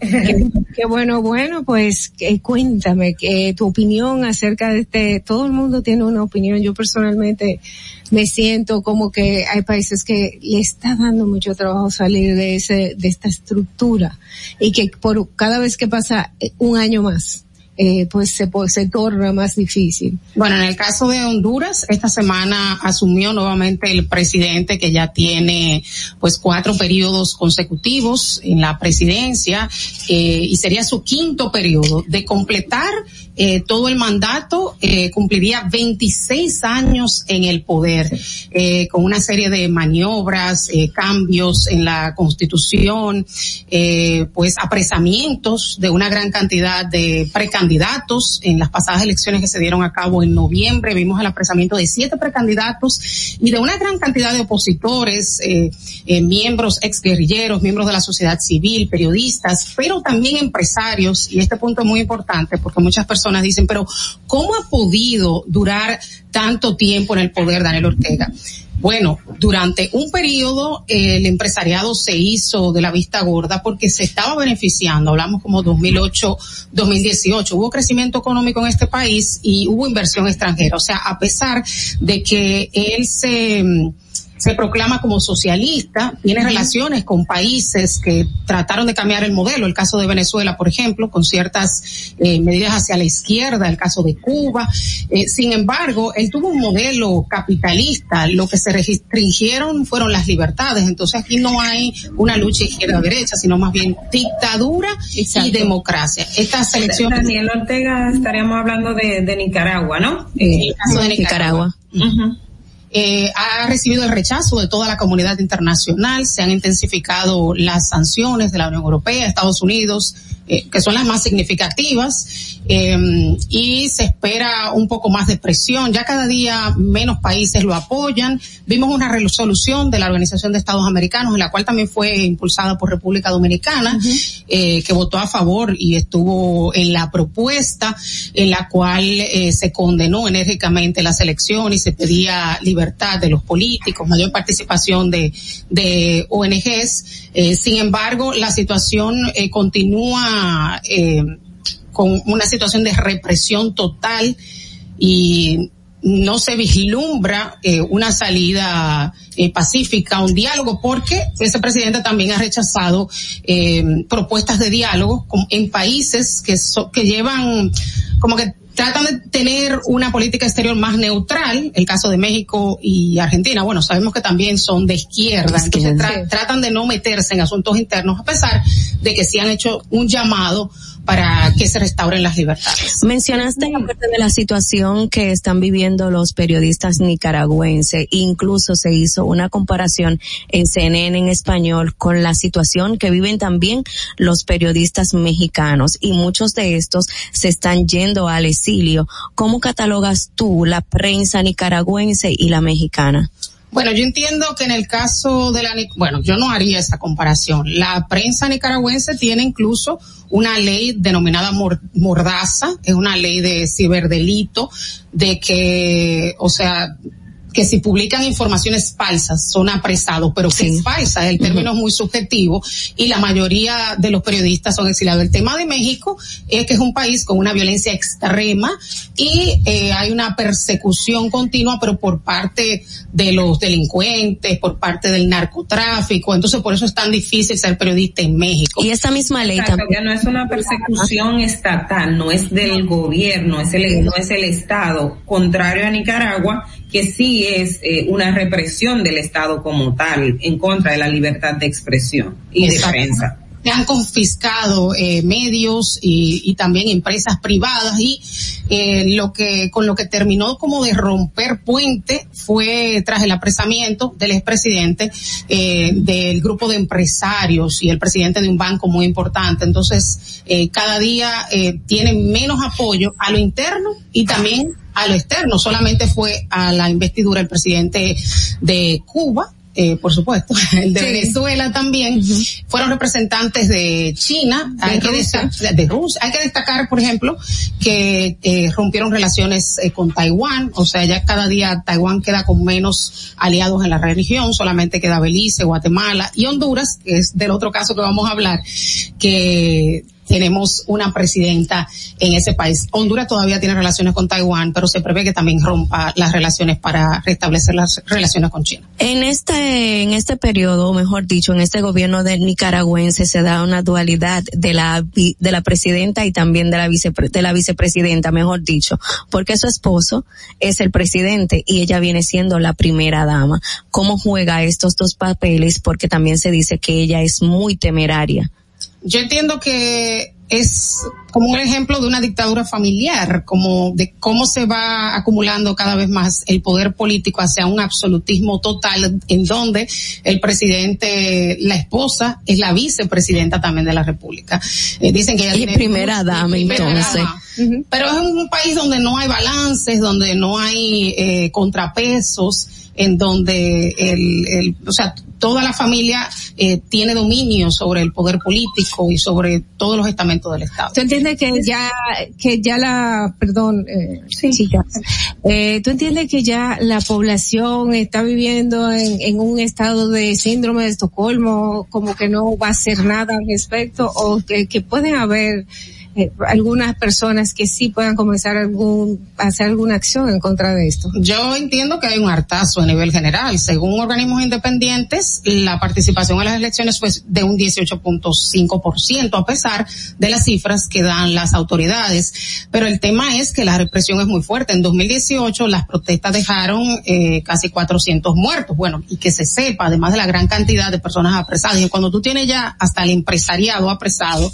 eh, personalidades importantes como eh, Chamorro, que fue la hija de la expresidenta, una mujer o sea, periodistas, los periodistas más radicales exiliados, entonces tú tienes una población temeraria y las consecuencias fueron funestas de haber participado en, en esas protestas. Por ejemplo, muchos estudiantes se les prohibió el, el inicio, por ejemplo, el ingreso a las universidades, otros fueron mandados al interior. Y hay muchísimas cosas que no se saben porque cada día se han acallado voces opositoras y no hay libertad de expresión. Entonces, no es que la población no quiera protestar, es que también hay mucho temor.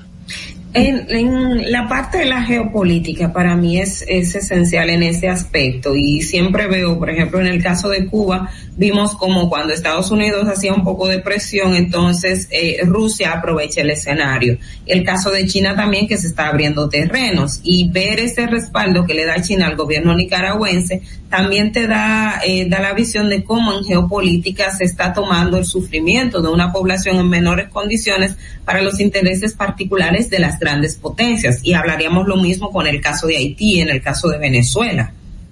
Sí, yo entiendo que, bueno, a cada país que Estados Unidos sanciona, pues eh, representa una ventana de oportunidad para China. Y bien decías ese caso, y vimos los países eh, que reconocieron y que aplaudieron el triunfo de Ortega por quinta vez, son países prácticamente parias en el sistema internacional. Eh, Corea del Norte, Irán, Siria, Rusia, que está, que no es paria, pero está al otro extremo de el enfrentamiento con Estados Unidos, también China, eh, el caso de Palestina, por ejemplo, que uh, si bien es cierto que no es un país verdugo, es un país que ha sido marginado, que es un país que, que no tiene el reconocimiento, sino muchos países respaldan a Israel. Y, y bueno, y así se maneja la, la, geopolítica, o sea, a medida de que tú dejas espacios, eh, pues lo ocupa el otro contendor.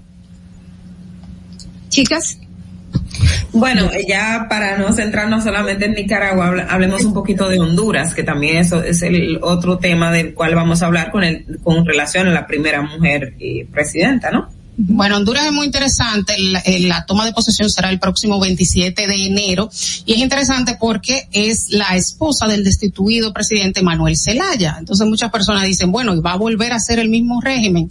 Eh, esta presidenta actual eh, surge de un partido que se forma luego del golpe de Estado a Zelaya. Incluso el partido eh, que llevó a Zelaya al poder participó en las elecciones y quedó en tercer lugar. Y lo interesante de esto, porque tú pudieras decir, bueno, pero Zelaya va a estar ahí porque incluso él es coordinador de este partido libre, denominado libre. Eh, para ella ganar, ella tuvo que hacer una alianza con personas de, de no de derecha, de centro. Incluso el vicepresidente eh, es el que ganó con ella, es de otro partido más de centro. Y la sociedad hondureña es una sociedad muy conservadora. Eh, pues no creo que vaya a girar mucho a la izquierda, sí, algunas políticas sociales, por ejemplo, ella tiene propuesta de la despenalización del aborto, es uno de los países con las leyes eh, más estrictas en relación a este tema, incluso hay mujeres que están apresadas, o sea, no solamente es que se que se prohíbe el aborto, sino también se penaliza de forma muy dura.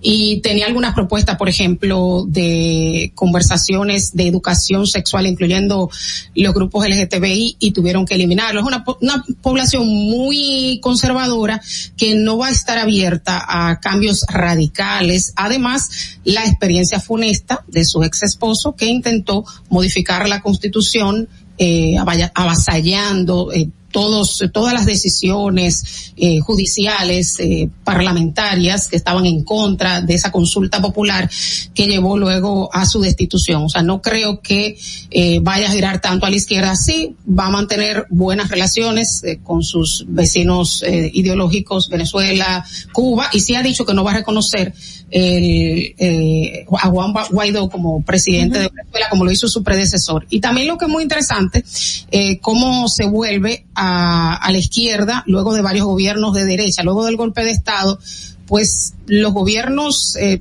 que fueron apoyados, que fue el Partido Nacional, eh, tuvieron involucrados en actos de corrupción. Incluso su, el hermano del expresidente, Juan Hernández, está apresado en Estados Unidos eh, por casos de narcotráfico y es posible que se extradite al, al expresidente hacia Estados Unidos y la actual presidenta acceda a ello.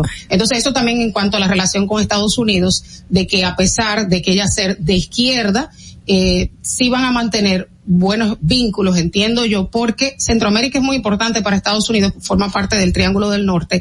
Uh -huh. Hay una inmigración eh, que es constante, entonces tienen que mantener acuerdos para detener un poco o regular esa migración que va uh -huh. en caravana. Además, el 20% de, de, o sea, las remesas representan el 20%, tengo entendido, como de los ingresos en, en Honduras. Entonces es significativo y es como un, un aliado incómodo porque a pesar de que va a mantener relaciones con sus pares de la región, eh, sí tienen que tener buenas relaciones porque son, o sea, es muy estrecha la relación comercial y, y los vínculos por el, por el tema de la migración. ¿Cómo consideras tú que sería el periodo de Xiomara? En Honduras. ¿Cómo va a ser este gobierno según su propuesta de candidatura? Bueno, yo entiendo que no va a ser tan de izquierda porque tiene un balance con otros partidos eh, y eso o sea, y eso pasa cuando tú tienes, cuando tú haces alianzas con partidos de centro. El caso, por ejemplo, de Chile, que también tuvo que hacer alianzas con diversas, eh, organizaciones partidos. internacionales entonces, también. Entonces es difícil eh, tomar medidas extremas cuando tú tienes compromisos políticos con otros grupos porque te van a aislar. Entonces, eh, Entiendo. Y el apoyo de la comunidad internacional hacia Honduras ha sido favorable también, que no pasa con la misma situación de Nicaragua, que muchos de estos no, no aprobaron eh, este nuevo, este quinto mandato del gobierno de Murillo. Lo que pasa es que en el caso de Honduras, eh, tú vienes de un gobierno corrupto. O sea, sí. hay un presidente que tiene señalamientos de vínculos de presuntos, no se sabe, Pero vínculos de, de, narcotráfico. Pero cuando su esposa entra, pues ya a la presidencia, yo me imagino que eso se quedó así. No, porque es el expresidente que tiene, o sea, el presidente reciente. Ah, el, el, anterior. El anterior. Entonces, una tú tenías a Celaya que era de izquierda, que no era apoyado por muchos países, pero entonces viene la derecha que fue un desastre. Fue un desastre. Fue un desastre. Entonces, eh, Celaya había querido repostularse y no se pudo porque no se pudo hacer la consulta, pero luego viene este gobierno de Orlando, eh, eh, Juan, Orlando, Juan Hernández, quien impuso la reelección por medio de una sentencia judicial que muchos las consideran como inconstitucional y él pudo reelegirse y hubo protestas por esa reelección. Entonces lo que le siguió no fue un buen gobierno. Y además, eh, una constante en los, en las últimas elecciones ha sido cambio de bando de gobierno por el tema de la crisis, por el tema del COVID, por el tema de la crisis económica. Pues entonces yo entiendo que que el mismo pueblo, el mismo pueblo ante la corrupción, pues va a seguir, eh, el, va a seguir hacia la izquierda, vamos a decir. Si se demuestra que el, en realidad en la derecha cuando entra, pues entra y hace un desastre eh, económicamente en un país que económicamente no está bien. Vamos a escuchar a Ogla que tiene una pregunta. Sí, no, después de, de que le conteste a Dolphy, tranquila. Sí. Bueno, yo, yo entiendo que mm, tú dices va a seguir una izquierda, pero ella tiene una coalición de partidos y cuando su esposo, que fue mandatario hasta el 2009, intentó radicalizarse, tuvo el rechazo de la población. Entonces yo creo que ella va a gobernar un poco más el centro. Y el asunto no como izquierda y derecha, el asunto fue que el expresidente no fue por las políticas de derecha que recibió rechazo, fue porque está implicado en casos de narcotráfico, en casos de corrupción, y tener un hermano preso pesa mucho y el descontento de la población en la mayoría de los países se está dando eh, que en las elecciones gana el contrario en medio de esto de la pandemia del coronavirus de la crisis económica que ha cargado Además, además del aspecto relacionado a los actos de corrupción de, de que tiene Honduras y, y su expresidente, también hay una situación muy particular, o no muy particular, porque también lo tiene El Salvador y otros países, son, es el caso de las maras, es un tema de violencia eh, bien marcado y Honduras ha sido uno de los países que más ha tenido que, lidiar con este aspecto. ¿Ves tú algún reto para la nueva presidenta con relación a las maras? ¿Qué está pasando actualmente con las maras en Honduras? Bueno, yo no tengo datos específicos de cambios en relación a los niveles de violencia de este grupo, pero entiendo que ha sido una constante y es como la crisis en Haití que se ha normalizado. O sea, el tema de las mares, muchos extraditados de Estados Unidos, eh, y ese ese grupo cada vez toma más fuerza y el problema de Estados Unidos y de España también. Así es. Y el tema de, de estos grupos es que cada día que el Estado pierde poder en algunos territorios, entonces estos grupos van tomando mayor preponderancia. Yo entiendo que es un reto en, en todos esos países de Centroamérica, pero la violencia entiendo que ha aumentado porque en, tiempos de crisis aumenta, o sea, es una cosa como una correlación directa. Eh, la crisis económica versus el crecimiento de la delincuencia. De la delincuencia y la violencia. Así sí, Estados Unidos eh, ha hecho esfuerzos eh, con inversiones eh, para poder disminuir la violencia y, y el narcotráfico, porque eh, parte de esa droga llega hacia Estados Unidos, pero entiendo que no hay, no hay una varita mágica, ni ningún gobierno ha dado una solución viable. El caso de México, por ejemplo. Eh, eh, México ha pasado de eh, militarizar la policía, de luchar, de meterle más dinero a la seguridad y no se ha resuelto el tema del narcotráfico y del control que tienen sobre los territorios. Y al final yo creo que cada país tiene que comenzar a, a estructurarse para poder para poder no estar pensando que va a venir otro gobierno a sacarme del problema, sino es como, como yo en mi familia tengo que buscar la forma de resolver mi casa, de poner en orden mi casa para poder salir adelante, porque si estoy dependiendo del otro, puede que llegue, puede que no llegue. Y, y esos son cánceres que no se pueden dejar avanzar.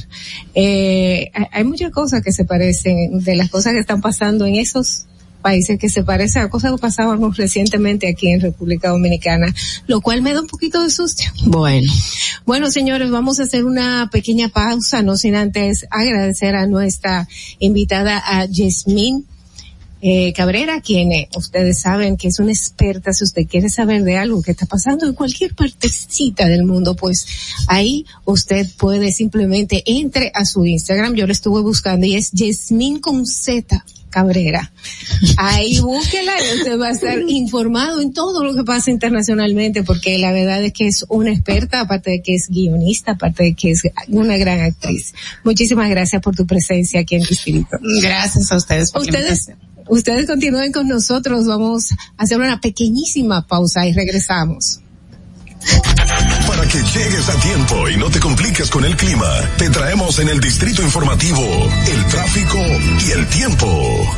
Y así se encuentra el tráfico y el tiempo a esta hora de la mañana en Santo Domingo. Se registra tráfico pesado en el desnivel Avenida Máximo Gómez, Expreso Quinto Centenario, Puente Flotante, gran entaponamiento en la Avenida Leopoldo Navarro, en la entrada del túnel Avenida 27 de Febrero, en la autopista Rafael Tomás Fernández Domínguez, Puente Juan Bosch, hasta el túnel Avenida Las Américas, Avenida Winston Churchill, Avenida Independencia en Gascue y en zonas aledañas.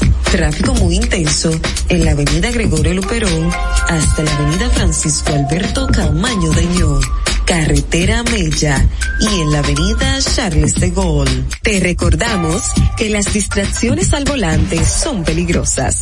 Deja tu celular mientras vas conduciendo. Así las calles y carreteras serán más seguras para todos. Para el estado del tiempo en el Gran Santo Domingo se encuentra mayormente soleado con una temperatura de 22 grados y una máxima de 32 grados. Hasta aquí el estado del tráfico y el tiempo. Soy Nicole Tamar sigan en sintonía con Distrito Informativo. Atentos, no te muevas de ahí. El breve más contenido en tu Distrito Informativo. En Banreservas hemos apoyado por 80 años la voluntad del talento dominicano, identificándonos con sus más importantes iniciativas para que quienes nos representan siempre puedan mostrar lo mejor de nosotros.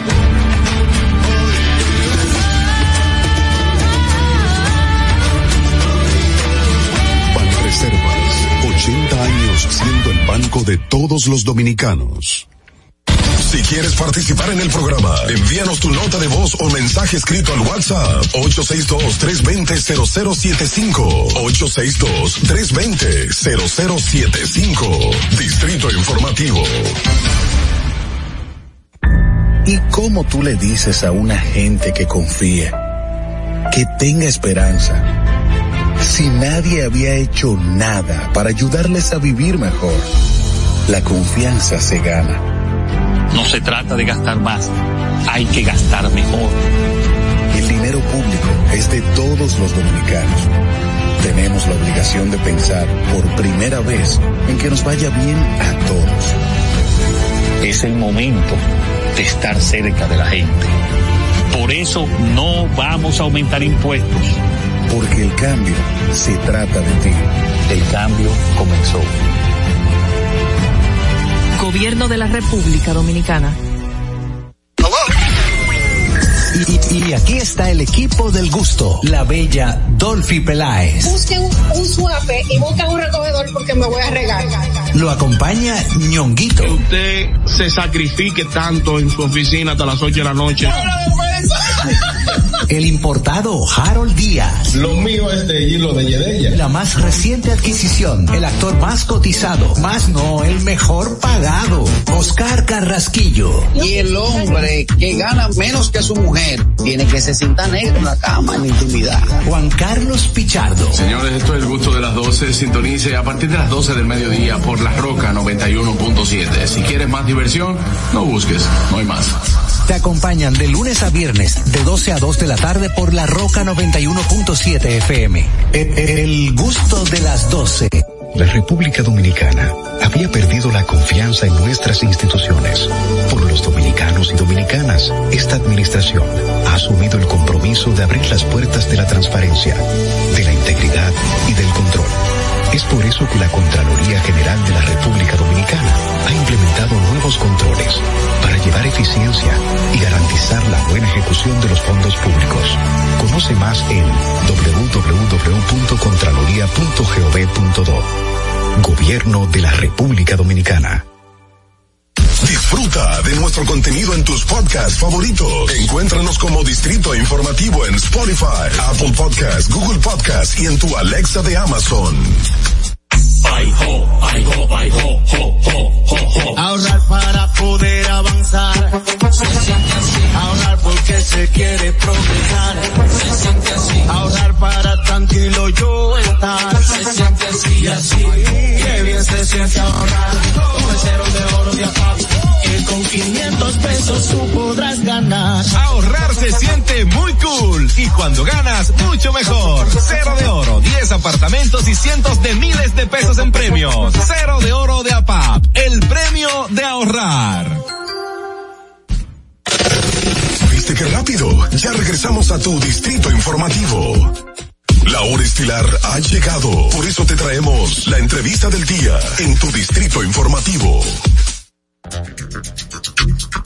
Así es, amigos, estamos de vuelta en Distrito Informativo, el nuevo orden aquí en la Roca 91.7 y tenemos eh, eh, la dicha, bueno, de poder escuchar de mano, de primera mano, vamos a decir, de su voz, pues todo lo que ha acontecido en la vida de este senador que se ha hablado demasiado en estos días. Vamos a recibir aquí en Distrito Informativo al senador Antonio Marte. ¿Cómo está, senador?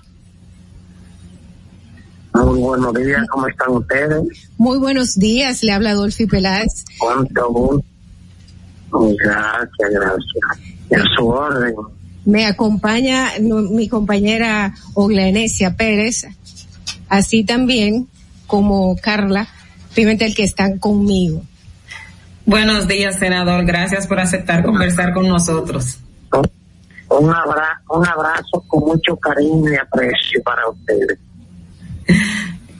Para nosotros es un placer que nos acompañe. Bueno, muchas cosas han pasado. Eh, en el día de ayer, pues tuvimos, fue el día de ayer. Sí, ayer tuvimos a César Fernández, que es un miembro de la Fuerza del Pueblo, el cual estuvo informando, o mejor dicho, que buscaran una foto de usted, senador, donde esté constituido o que sea miembro o donde fue juramentado en la Fuerza del Pueblo. En realidad necesitamos saber, o el pueblo quiere saber si de verdad usted pertenecía a la fuerza del pueblo o cómo llega al Senado? No, fíjate, lo primero es que, que conmigo se afectaron aproximadamente 14 partidos en la casa de Peña Guava y luego en mi casa y luego en la casa de un empresario para convencerme a mí que yo aceptara la candidatura a senador por Santiago Rodríguez. Sí. Porque no le daba los números a ningún otro candidato a senador para ganar. Tú sabrás que el candidato a senador eh, saqué casi un 48% por primera vez. Y no ganó la senaduría porque en ese momento el gobierno me está arriba con un equipo de funcionarios, incluyendo a mi amiga, doña Pema, que dirigía eso, y se gastaron inmensos cientos de millones de recursos en contra de mi candidatura. Por cierto, no pude ganar, pero por muy poco porcentaje. En el 2020 yo no iba, y faltando dos meses, y más con una pandemia como la que teníamos, tenemos, yo no esperaba ser senador, porque en realidad mi cabeza no estaba.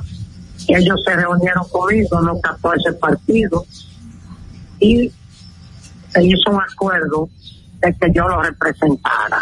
¿Y cuál es ese partido? Incluso quien me escribe en la boleta es el Partido Reformista. Usted está inscrito en la boleta. ni la fuerza del pueblo en la boleta que me escribió a mí es el Partido Reformista. Y como que eh, se sacar los votos que saqué por el Partido Reformista y por la fuerza del pueblo, pues el PRM, por todos los partidos que me apoyaron, prácticamente eh, como fue. Pero, también pero el, el, eh, usted ya una vez en el Senado de la República, usted eh, estaba reconocido como senador por la Fuerza del Pueblo, de manera independiente, por el PRM. ¿A qué grupo se estaba, se identificaba? Primero la, primero la gente. Es un movimiento bastante grande. De los 32 senadores, nosotros apoyamos 30 y los 30 ganaron. Los 30 ganaron en el país. Pero así apoyamos los síndicos, pero así apoyamos al presidente, pero así apoyamos a los regidores, pero así apoyamos a todos y a los diputados también.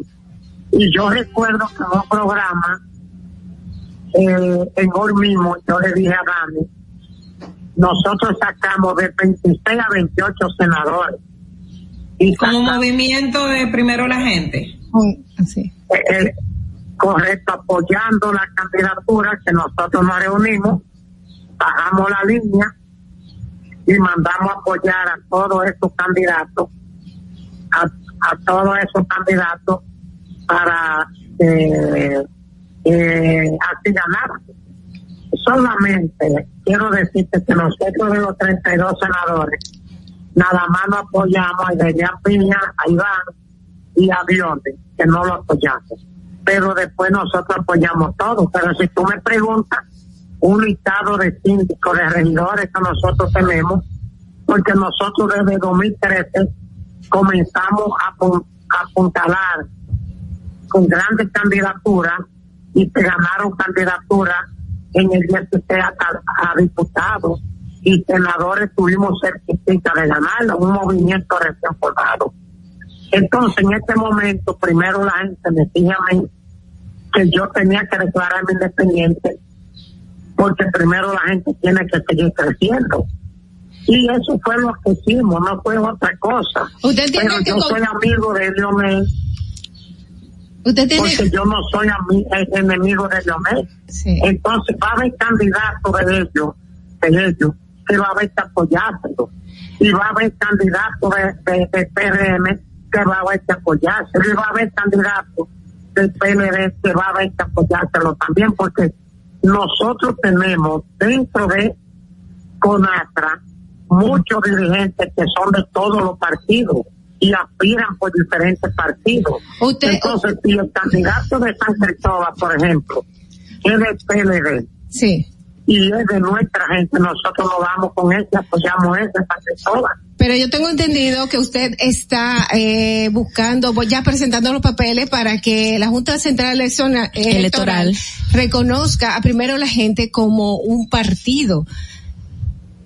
¿Usted no le haría una baja a todas esas, a todos esos partidos amigos suyos? Eh, que le apoyaron. Que le, sí, le haría una baja de, de miembros, me imagino, para, para que formen parte de su nuevo partido. Sí, eh, realmente tenemos, tenemos una cantidad de personas en todo el país que, y, y más la cantidad de personas que se está sumando, llamando, que quieren formar parte. Y hay autoridades electas que también quieren formar parte de primero la gente porque conocen el potencial de primero la gente en cada provincia. Entonces, lo de nosotros no es que yo vaya a que por una senaduría, vamos a decir, olvidarme del país. Entonces yo me fui como senador en la provincia, pero prácticamente toda la gente nuestra que apoyaron al presidente Luis no han logrado nada. Entonces, senador, si usted... porque yo soy un candidato que estaba ubicado, vamos a decir, en bloques también. es decir, es decir que su gente ha perdido pese a apoyar a este gobierno y a los diferentes candidatos, a ellos no le ha tocado nada del pastel del Estado. No, no, no, la gente nosotros no han conseguido nada. La gente nuestra no ha conseguido nada. Entonces, no, no, no valió la pena pero sí nosotros vamos a trabajar para crecer. Nosotros estamos trabajando para crecer y en cualquier momento no descartamos alianza con ninguno de los partidos, porque yo no me he peleado con, con Leonel. Yo no me he peleado con Luis. Yo no me he peleado con el Partido Reformista ni con ninguno de los partidos. Porque lo mío no es pelearme con nadie. Ahora nosotros tenemos que crecer. Pero una pregunta, senador, si usted no pertenecía a la fuerza del pueblo, como usted acaba de indicar, que fue el movimiento, primero la gente que lo lleva al Senado en, en coyuntura con otras dependencias de movimientos y, y partidos, como la, la fue la PR, el PRCC, ¿por qué usted renuncia de un partido como es la fuerza del pueblo al cual usted no pertenece? Pero mi amor, ¿y, cómo tú vas a renunciar a un partido si tú nunca has pertenecido? Pero eso fue lo que usted dijo en el Senado. renuncia. No, no, no, mi amor, yo no he renunciado. El problema es que la- las informaciones eh, eh, eh, eh, a veces la dan a medio. Yo renuncié del bloque, porque en el bloque yo sí estaba, pero no estaba en la fuerza del pueblo, yo estaba en el bloque de la fuerza del pueblo en el Senado. Eso quiere decir entonces que la fuerza del pueblo ahora vuelve a ser eh, minoría en el, en el Senado de la República y el PLD se convertiría en el partido mayoritario.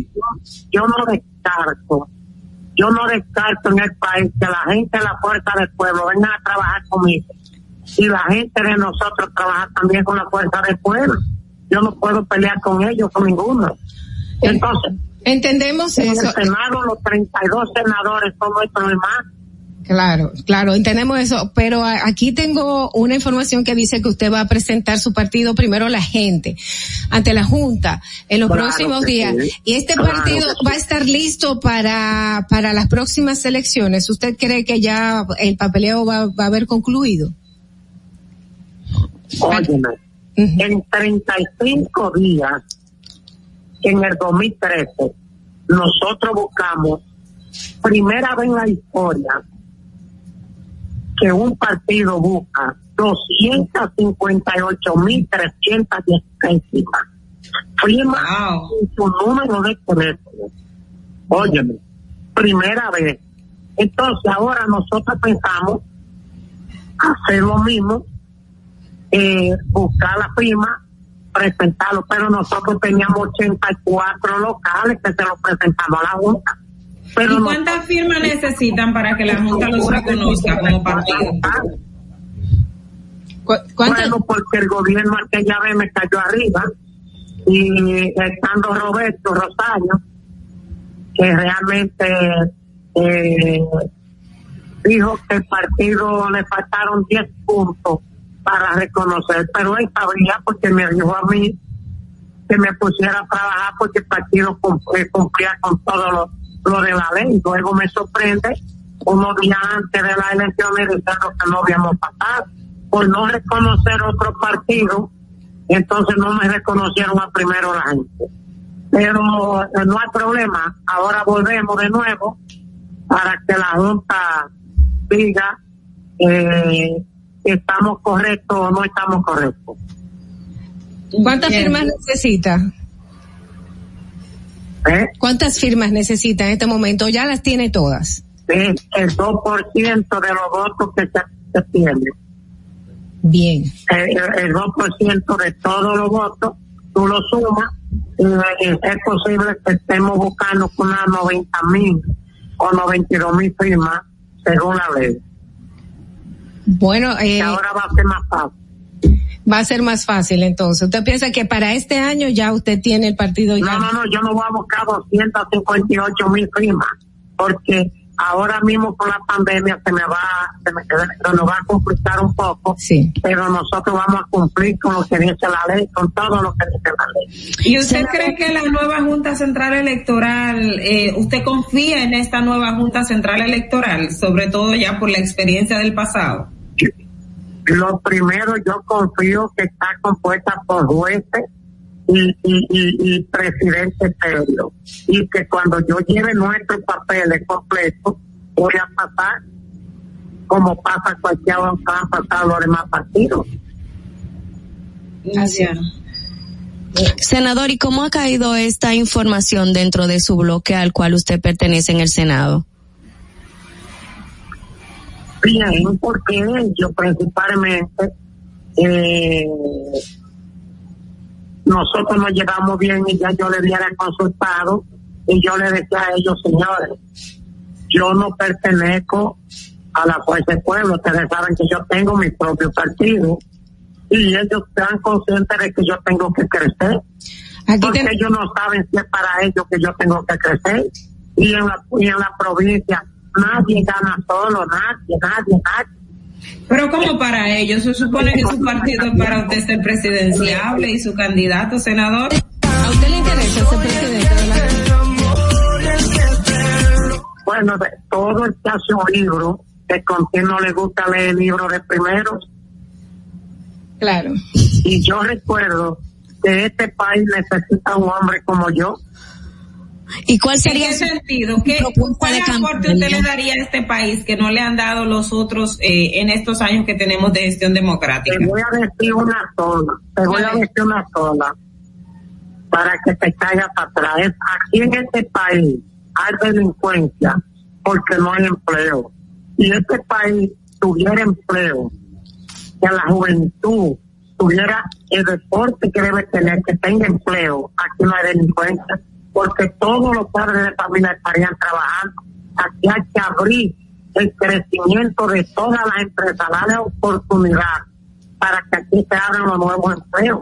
Cuando el, cuando el Estado Dominicano tenía, tenía todas estas empresas, aquí no existía delincuencia, pero aquí se perdieron millón de empleos.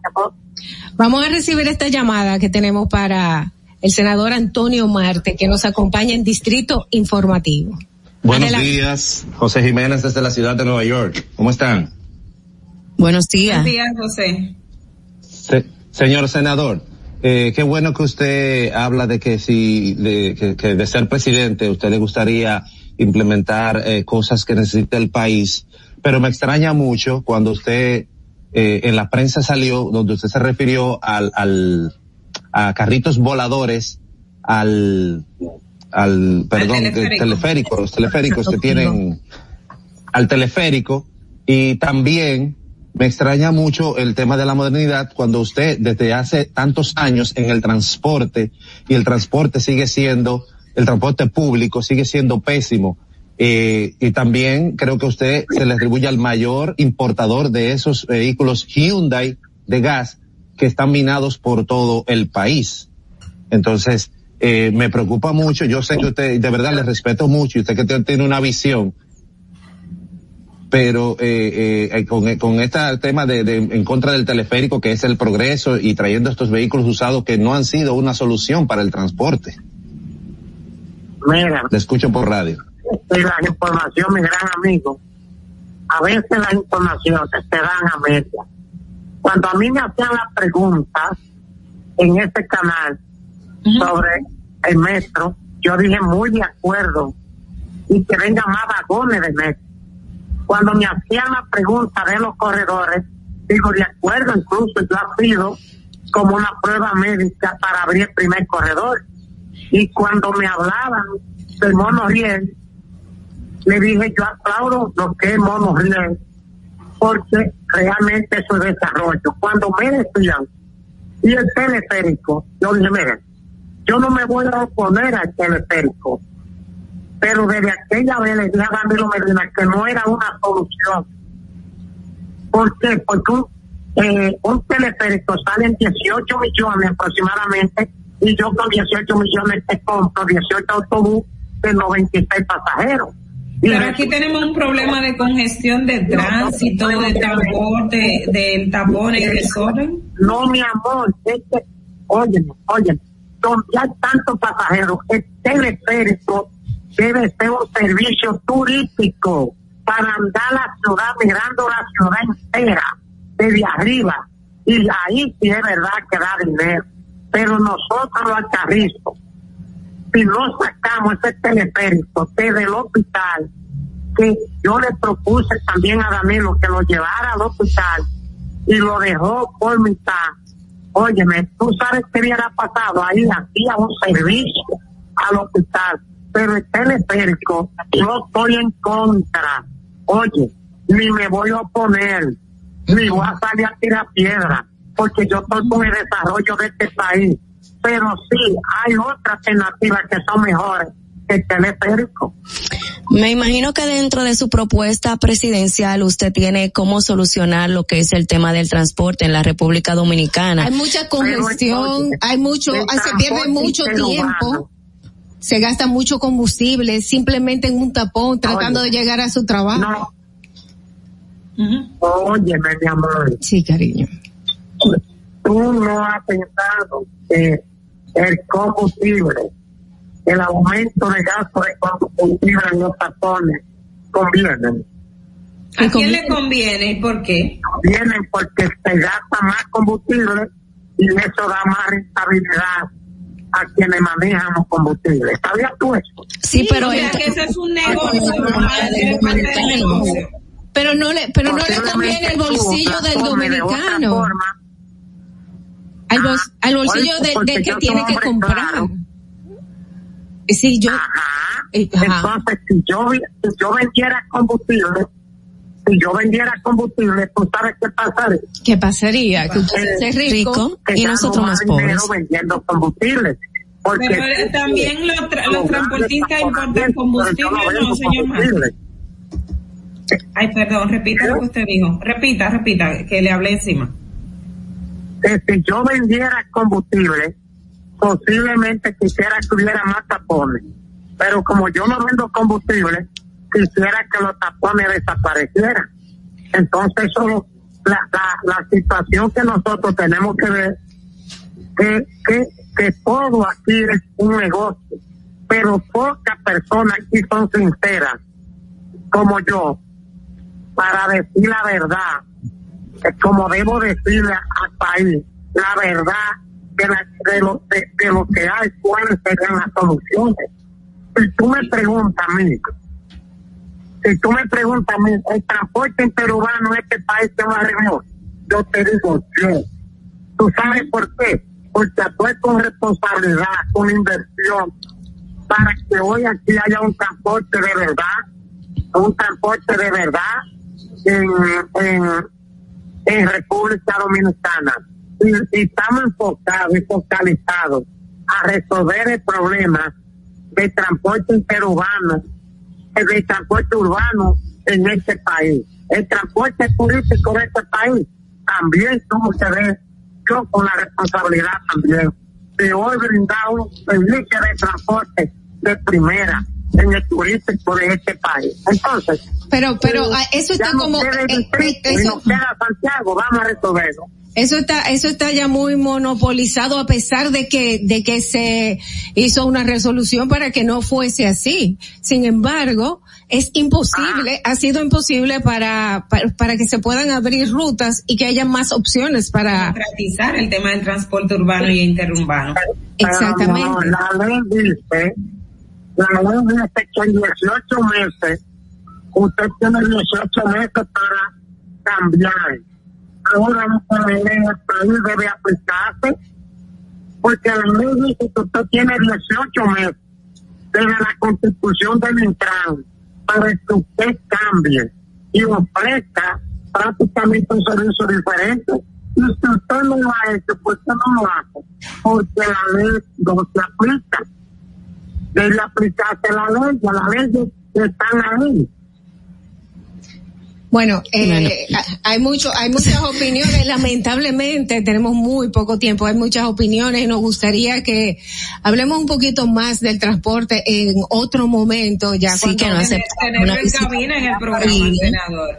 fuera buenísimo que se comprometa con nosotras. Prepara, porque, pues, si tú quieres hablar conmigo, prepara tres horas. Preparamos.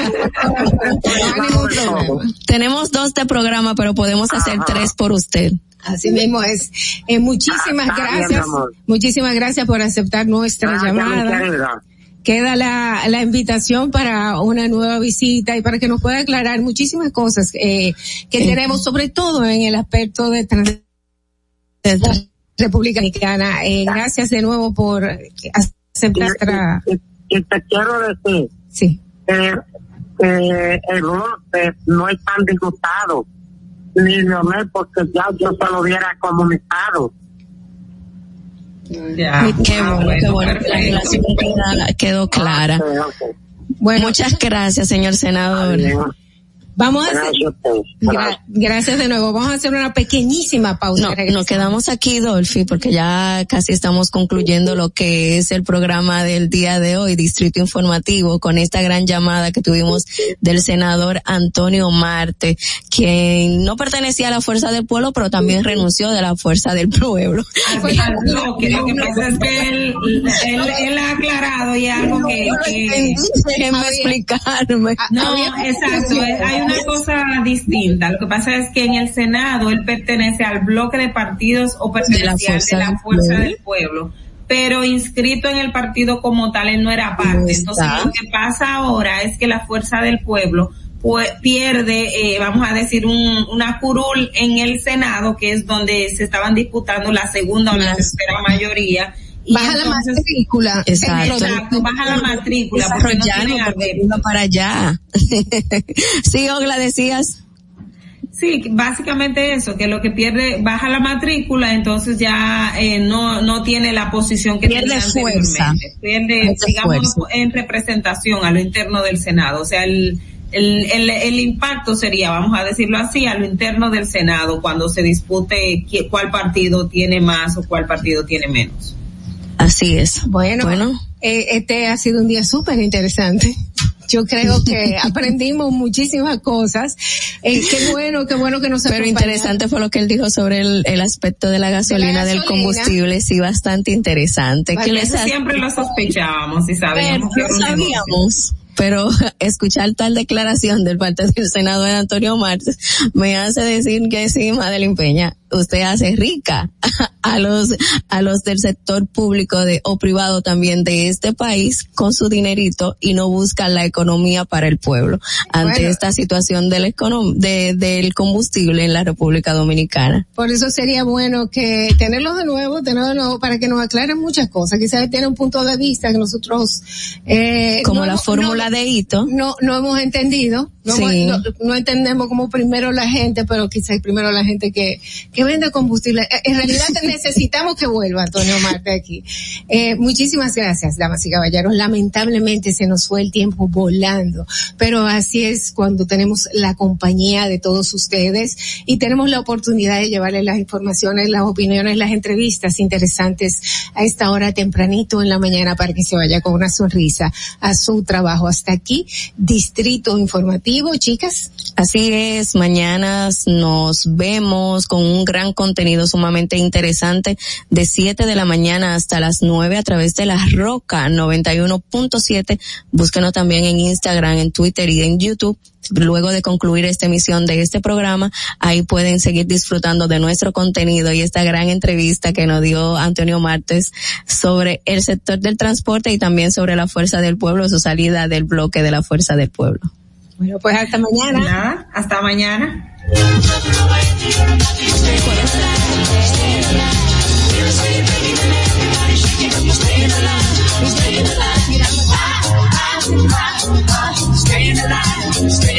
Dominica Networks presentó Distrito Informativo.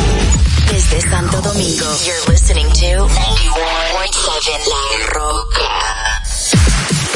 Uniformes Batiza, única tienda con todo tipo de uniformes en existencia y por encargos. 42 años siendo líderes en el mercado dominicano, en la venta al detalle y al por mayor de uniformes tradicionales y personalizados, bordado, serigrafía y sublimación. Visítanos en cualquiera de nuestras sucursales en Santo Domingo, Avenida Mella, Naco y Punta Cana. Síguenos en las redes sociales, arroba Uniformes Batiza. Tu imagen corporativa en manos de expertos. Uniformes Batiza.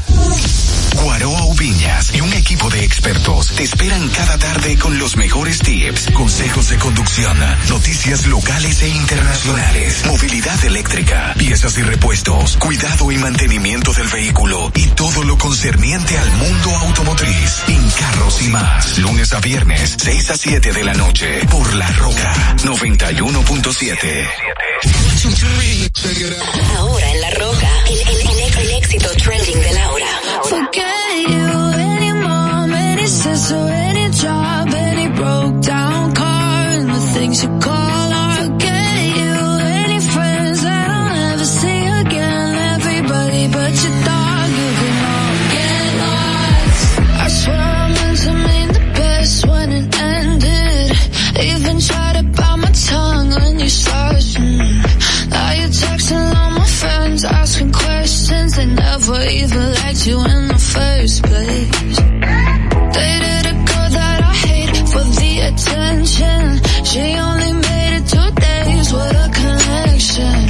Like you'd do